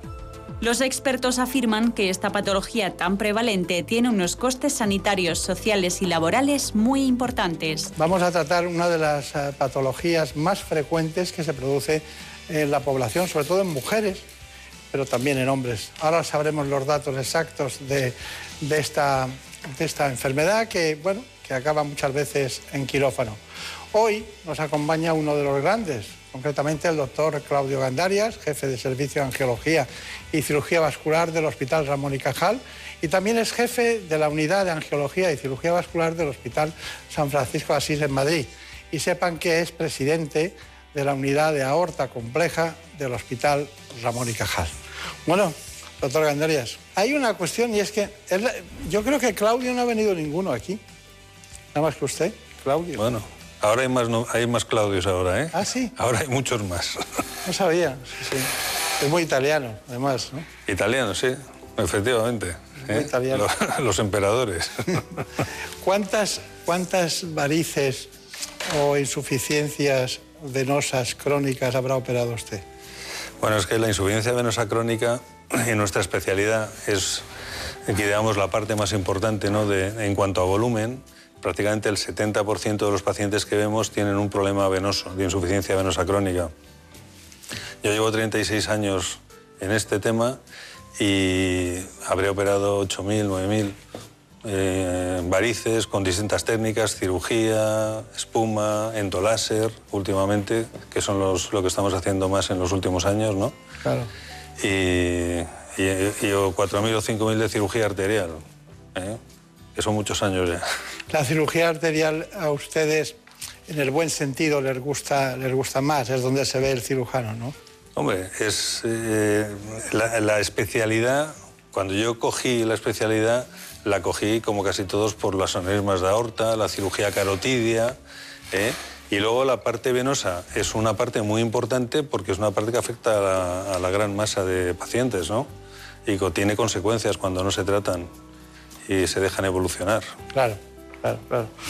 Bueno, de, todas maneras, eh, usted ha hablado de varias técnicas que utilizan ahora, ha citado creo como tres, cuatro técnicas que utilizan, pero incluso en el coste, en el coste económico de los hospitales, eh, se hacen estudios para, siendo igual de eficaces, eh, ver qué técnica utilizan más o qué técnica utilizan menos. Me sorprendió un estudio que vi de, ese tipo y, le quería preguntar, mm, usted puede hacerlo de cuatro maneras diferentes. En unas varices medias, ni, ni muy profusas, que, que van, diríamos que van desde la ingle hacia abajo, ¿no? No, no superan esa, esa fase. ¿Qué elemento utilizaría? ¿Qué, qué es lo que utilizaría más? ¿Qué es decir, me tengo que llevar esto de viaje y no puedo perderlo porque soy cirujano vascular y tengo que operar varices. ¿Qué se llevaría? Hombre, la cirugía convencional que se sigue haciendo eh, en la seguridad social sigue siendo la primera técnica, es la más económica, tiene unos buenos resultados, es más agresiva, pero eh, hoy en día también todas las técnicas han evolucionado, ¿no? Eh, sin duda, si se puede hacer técnicas menos agresivas tipo endoláser, pues fenomenal. No siempre se puede hacer el endoláser. ¿eh? Tiene que haber unas características anatómicas, técnicas, ¿eh? pero en la mayoría de los pacientes se pueden hacer, si no 100% técnicas no invasivas, sí se pueden complementar, que es lo que hacemos en muchos pacientes, eh, la parte digamos, más agresiva con láser, luego pequeñas cirugías con flebectomías y espuma. Entonces, cogiendo un poquito de todo, se consigue hacer un tratamiento muy completo y muy poco agresivo, prácticamente ambulante. ¿Le costó mucho aceptar la espuma? La espuma, yo eh, soy un poco crítico con la espuma en el sentido de utilizarlo en grandes ejes safenos, porque mi experiencia es que la recidiva a, los dos, tres años es alta, por encima del 30%. ¿eh? Entonces nosotros, en nuestros protocolos, la espuma la utilizamos en gente muy mayor, en la consulta, o como complemento de las otras técnicas que he comentado antes. Está bien, está bien. Bueno, eh, vamos a ir al Hospital San Francisco de Asís, donde usted también trabaja. Esa técnica que es poco invasiva y que es muy resolutiva en muchos casos. El endoláser es una técnica no quirúrgica que se emplea para eliminar las varices sin necesidad de cirugía que el equipo del Dr. Gandarias realiza desde hace más de 15 años en el Hospital San Francisco de Asís. En este caso, la paciente tiene una insuficiencia de la vena safena interna. Tras administrar una sedación suave a la paciente con control ecográfico, se punciona la vena safena, que es el vaso que más frecuentemente está afectado. Se introduce la fibra láser hasta 2 centímetros aproximadamente de donde está la vena. Se infiltra una solución de suero salino y anestésico local alrededor de la vena. Se procede a la ablación térmica de la vena safena interna y posteriormente se realizan las flebectomías con microincisiones de las ramas colaterales que son muy evidentes. Para terminar, se cubren las microincisiones con una venda compresivo hasta la rodilla y una media de compresión. Entre las ventajas que ofrece esta técnica, el paciente puede hacer vida normal al día siguiente y la recuperación es mucho más rápida. Sí, no, se ha visto, se ha visto Ahí hemos visto varias técnicas. Claro. ¿Cada cuánto tiempo? ¿Cada cuánto Es tiempo? decir, es decir, una vez que, que se ha hecho la última intervención, ¿cuándo tiene una vida normal la paciente? Los pacientes tienen que andar al día siguiente con el vendaje compresivo, además que es, eh, se lo decimos que es obligatorio, tienen que intentar hacer una vida prácticamente normal, hombre, no van a salir corriendo y saltando, pero lo que es la vida normal la tienen que hacer al día siguiente. Y además se encuentran muchísimo mejor cuando caminan y se mueven. Sí, ¿no? Sea, Claro, porque la irrigación vascular. claro, porque el, el pequeño componente inflamatorio que produce el láser lo compensan con, con el ejercicio. Claro. Bueno, hay otra cuestión eh, mu- muy importante y es que ves a muchas personas que utilizan cápsulas o cremas o pomadas, eh, eh, incluso que todavía, todavía desde que, desde que estudiábamos medicina ya se usaban y ahora se siguen usando, ¿no? ¿Y qué, qué piensa de todo eso? Bueno, pues son pequeños aportes, hay gente que mejora algo la sintomatología. Si se, cuando se prescribe, generalmente es porque el paciente tiene algún tipo de sintomatología, sobre todo de pesadez, edema. En pacientes que tienen una afectación más microcirculatoria, sin afectación de grandes ejes, quizás son los que más se benefician de la medicación. Pero la medicación es efectiva en torno al 50% de los pacientes. Hay otro 50% que no nota nada. Pero tomarlo por rutina no tiene mucho sentido. Y desde luego si se toma en los meses de calor y luego hay que suspenderlo. En la gente que lo toma todo el año eso no tiene ninguna indicación. Claro, claro.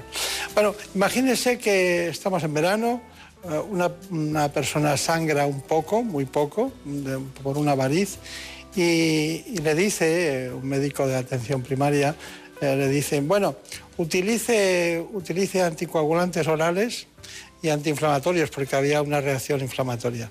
¿Qué le parece esa situación? ¿O es de la indicación precisa es ir rápidamente al hospital, a un centro como el que usted dirige? No, desde luego, si sangra una variz, lo primero que hay que hacer es tumbarse, levantar la pierna, en ese momento deja de sangrar, vendarla con un vendaje compresivo, si se puede no poner anticoagulantes, si se puede no poner ningún anticoagulante, y ese paciente debe pedir una consulta preferente en cirugía vascular porque es una de las causas de indicación de, de tratamiento de varices, porque generalmente esa variz si no se trata va a volver a sangrar, ¿eh? y sangran bastante, y sangran bastante. Sí, ¿no? y asustan. Y asusta, asusta. La gente que le pasa se llevan un buen susto. Porque además no distinguen si es sangre venosa Claro. o es sangre... Es muy llamativo y cuando están eh, de pie, por la presión, sangran muy lejos y se asustan mucho más. Por eso lo primero es tumbarse, levantar la pierna. En ese momento se vacía la- el sistema venoso superficial y deja de sangrar. Y entonces hay que vendarle la zona donde haya hecho la herida en, en- en la raíz que se haya erosionado. Ustedes recomiendan muchas, en muchas ocasiones el, el, diríamos, unos centímetros más alto la cama eh, en personas que tienen varices incipientes, ¿no? En la gente que tiene edema, que se le inflama la pierna, que hay mucha ahora en verano, sobre todo gente mayor que a lo mejor tiene varices, que no pueden caminar bien porque tiene además artrosis y porque no tienen una buena movilización y se va cargando la pierna, el que estén, eh, el- eh, si pueden en el descanso nocturno estar un poquito más elevado, unos 15 centímetros los pies de la cama, eso le va a hacer, va a favorecer el drenaje y es- le va a aliviar mucho la sintomatología. Eso, eso siempre que se pueda, que no tengan problemas arteriales asociados. Claro, claro, claro. claro. Bueno, la doctora Julia Ocaña trabaja con usted. Sí, hombre, llevamos 35 años solamente. Solamente. Bueno, eh, a usted no se le nota, a ella supongo que tampoco. Tampoco, haya menos que a mí. Eh, ella eh, estuvo, estuvimos nosotros viendo una operación, una escleroterapia. Escleroterapia. La escleroterapia es una técnica que se utiliza para la eliminación de varices. Consiste en un proceso inf- inflamatorio eh, que lo producimos por la, inyección de una sustancia en el interior de la vena o de la varícula. El proceso inflamatorio va a producir una fibrosis y, y entonces produce la eliminación de esa variz o varícula. Se utiliza normalmente una sustancia esclerosante que es el polidocanol, se utiliza en diversas concentraciones y se puede utilizar haciendo la espuma para las varices que son de mayor calibre o tamaño. Eh, los beneficios de la escleroterapia son el eliminar las varices de una manera poco agresiva sin que intervenga un quirófano o una cirugía. Y bueno, y sobre todo en pacientes que eh, la, esclerosis de varices gruesas, como de, de safena, em, se van a beneficiar sobre todo las pacientes mayores con contraindicación quirúrgica. En un principio hay que diagnosticar muy bien qué varices son subsidiarias de poderse eh, beneficiar de este tratamiento y que luego hay que quitar un poco el complejo de que, bueno, como es estético, no me lo voy a hacer, pero es que no es normal verlo en las piernas de las mujeres. Entonces, si puedes evitar que eso vaya a más y pueda terminar deteriorando la piel o algún proceso ulceroso, pues es muy beneficioso. Bueno, pues eh, ciertamente es muy interesante esta intervención. ¿Cuáles son sus ventajas? La escleroterapia. La escleroterapia, lo que ha comentado la doctora Ocaña ahora, es muy útil en gente que por diversos motivos, pacientes a lo mejor muy mayores, con mucha morbilidad, eh, no debes meterles en quirófano. ¿eh? En esos pacientes eh, el tratamiento con espuma, también con pegamento, puede ser muy útil. y luego es una técnica complementaria una vez que se ha hecho el endolase, se han hecho flebectomías, con la espuma podemos acabar de tratar lo que queda, que no se puede hacer de otra manera. ¿eh? Es una técnica complementaria muy buena para, sobre todo, mejorar el aspecto estético después de las intervenciones con láser, flebectomías, etc. Eh, dentro de, la, evolución de unas varices, me imagino que, habrá un punto eh, peligroso no de no retorno, pero ya peligroso, ¿no? ¿Cuál es ese punto y, cómo, y cuál es el momento ideal para ir al especialista? El, punto sí que lo hay de no retorno. O sea, hay, hay un momento en que las lesiones que, que, aparecen, cuando hay una atrofia de la piel y de la grasa, esas son lesiones irreversibles. Y ya todo lo que podamos hacer es intentar que no vaya más o que vaya más lento, pero ya no se va a recuperar la piel que, tiene, que está atrófica y que está con una fibrodermatosclerosis, esa no se recupera. Entonces, ¿cuándo debe consultar eh, los pacientes? Deben consultar siempre que tengan varices o dolor, pesadez, calambres, porque a veces, como he comentado antes, no se ven las varices. Tiene uno una insuficiencia del eje safeno, a veces sin sintomatología, ¿eh? y, no, y no se ve nada por fuera. Y se sorprenden cuando haciendo un ecodoppler vemos que tiene una insuficiencia masiva del eje que le está empezando a pigmentar la zona del maleolo, la zona del, tobillo. Y mucha, mucha gente viene cuando empieza a notar ese tipo de pigmentación, porque no, no tienen grandes síntomas. Entonces, ahí es cuando hay que cortarlo, porque cuando ya dejamos que eso evolucione a lesionar la grasa y la piel de la zona maleolar, ahí ya estamos en, en la fase preulcerosa y es irreversible las lesiones son irreversibles. Claro, claro. ¿Y, hay algún riesgo vascular importante en relación con el sistema arterial que proceda, que proceda del sistema venoso como consecuencia de una varices, una tromboflebitis, por ejemplo? No, lo que pasa es que sí vemos pacientes que tienen las dos cosas y confunden la sintomatología venosa y arterial a veces. ¿eh? Y vienen lesiones que, úlceras eh, venosas que no curan, eh, que llevan tiempo tratándolas sin curar y porque hay de base también una patología arterial. Entonces, en el momento que solucionas la patología arterial, a veces se curan esas úlceras, eh, que se confunden o están ahí mezcladas con sintomatología venosa, y, eso para el profesional es fácil distinguirlo, pero a veces los pacientes no, lo distinguen de forma clara. Claro, claro, claro. Es, es un punto ese difícil. ¿Tarda la gente en venir o no? Las mujeres eh, no, las mujeres como tienen un componente estético vienen antes en general. Los hombres siempre vienen con una mujer que les tira de la oreja y los lleva a la consulta. ¿eh? Y siempre vienen en estadios mucho más avanzados, siempre.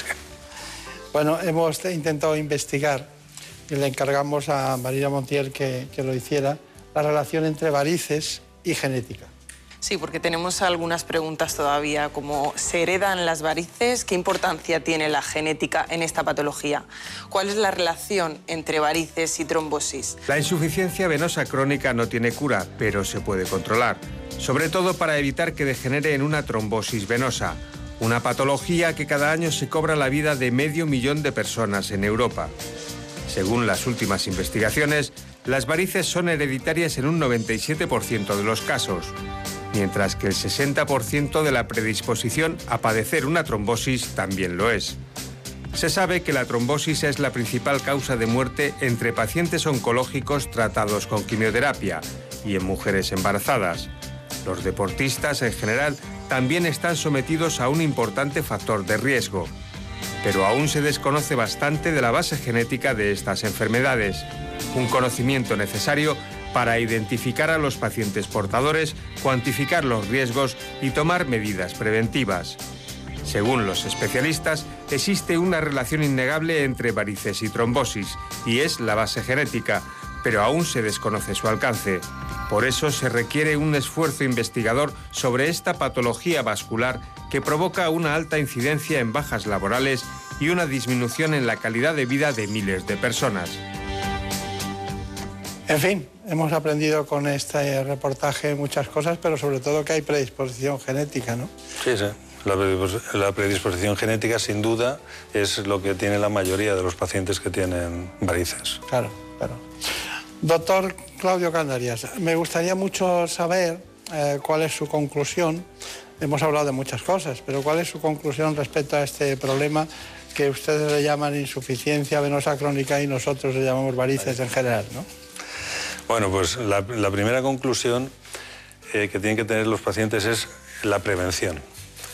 Es eh, una patología que si se detecta a tiempo y se detecta en los estadios eh, iniciales, se trata muy bien. Hay muchísimas opciones de tratamiento hoy en día que van desde la cirugía, el endoláser, la radiofrecuencia, la espuma, el pegamento, que cuando se hace la indicación correcta de cada técnica, los tratamientos son muy poco agresivos y son ambulantes en la inmensa mayoría y tampoco limitan la vida y la actividad de la gente en general. Eso es lo primero. Que no dejen evolucionar por miedo cuando empiezan a aparecer las pigmentaciones, que consulten antes. Que no lleguen a las consultas como llegan muchas veces con lesiones preulcerosas o ya directamente con las úlceras venosas. ¿eh? Que vayan a su cirujano vascular, que se citen con cirugía vascular, porque les van a ofertar en los estadios eh, iniciales eh, tratamientos muy fáciles, eh, muy poco agresivos, y cuando ya se llega a lo último, lo único que se puede ofrecer es intentar mejorar parcialmente el problema. Está bien, está bien. Bueno, pues eh, se me había olvidado algo que, que no quiero dejar pasar. La relación entre varices y, y ejercicio físico o deporte. ¿Es bueno hacer algo de ejercicio antes de acudir a ustedes? El deporte, yo siempre les digo a los pacientes, el deporte moderado es muy bueno. El deporte intenso no es muy bueno. Eh, yo las varices más grandes que he visto, lo he visto en deportistas que hacían triatlones, de estos, me acuerdo de un, de un militar que corría carreras de 100 kilómetros, estaban un día y pico corriendo, porque estos pacientes, aparte, cuando tienen la predisposición genética, lo que hacen es generar unas varices brutales y favorecer las trombosis venosas profundas que han comentado antes en, en los reportajes. Y eso ya son situaciones mucho más graves con riesgo de embolismo pulmonar. Entonces, cuando un paciente tiene varices, el ejercicio intenso no le viene bien. El ejercicio moderado con media le viene bien. Andar. Andar y si va a andar mucho, porque también eh, tenemos el típico paciente que se va a hacer el Camino de Santiago eh, con varices pensando que le va a venir muy bien y lo que le viene es fatal, porque entonces las varices eh, estallan. Eh, y siempre con, con la media como soporte elástico para evitar esas cosas. Muy bien. Doctor Gandarias, pues ha sido un placer, como siempre. Muchísimas gracias. La última vez le prometí que hablaríamos de algo en relación con la de su especialidad, la angiología y cirugía vascular. Íbamos a hablar de algo relacionado con las arterias, pero hemos seguido hablando de varices. así- Sí, bueno, es que lo- es lo que más demanda la población, ¿no? Desde luego. Bueno, Y lo está más muy frecuente. feliz, que tenga mucha suerte. Muchas gracias. Muchísimas gracias a vosotros. En buenas manos. el programa de salud de Onda Cero. Por un beso tuyo, contigo me voy. No me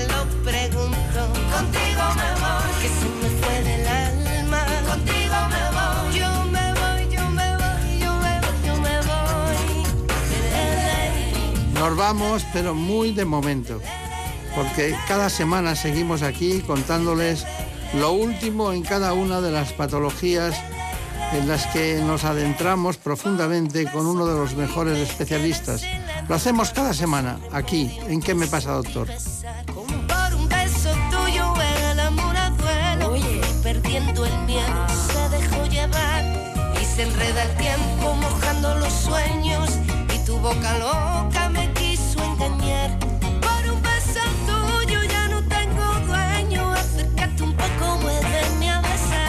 Por un beso tuyo, contigo me voy. Les dejamos. Volvemos la semana que viene, ya saben, en la producción Marta López Llorente. En la dirección técnica Óscar Flores. juegues conmigo. Contigo me voy. Quédate esta noche. Que sean felices y vayan con cuidado, hay que protegerse.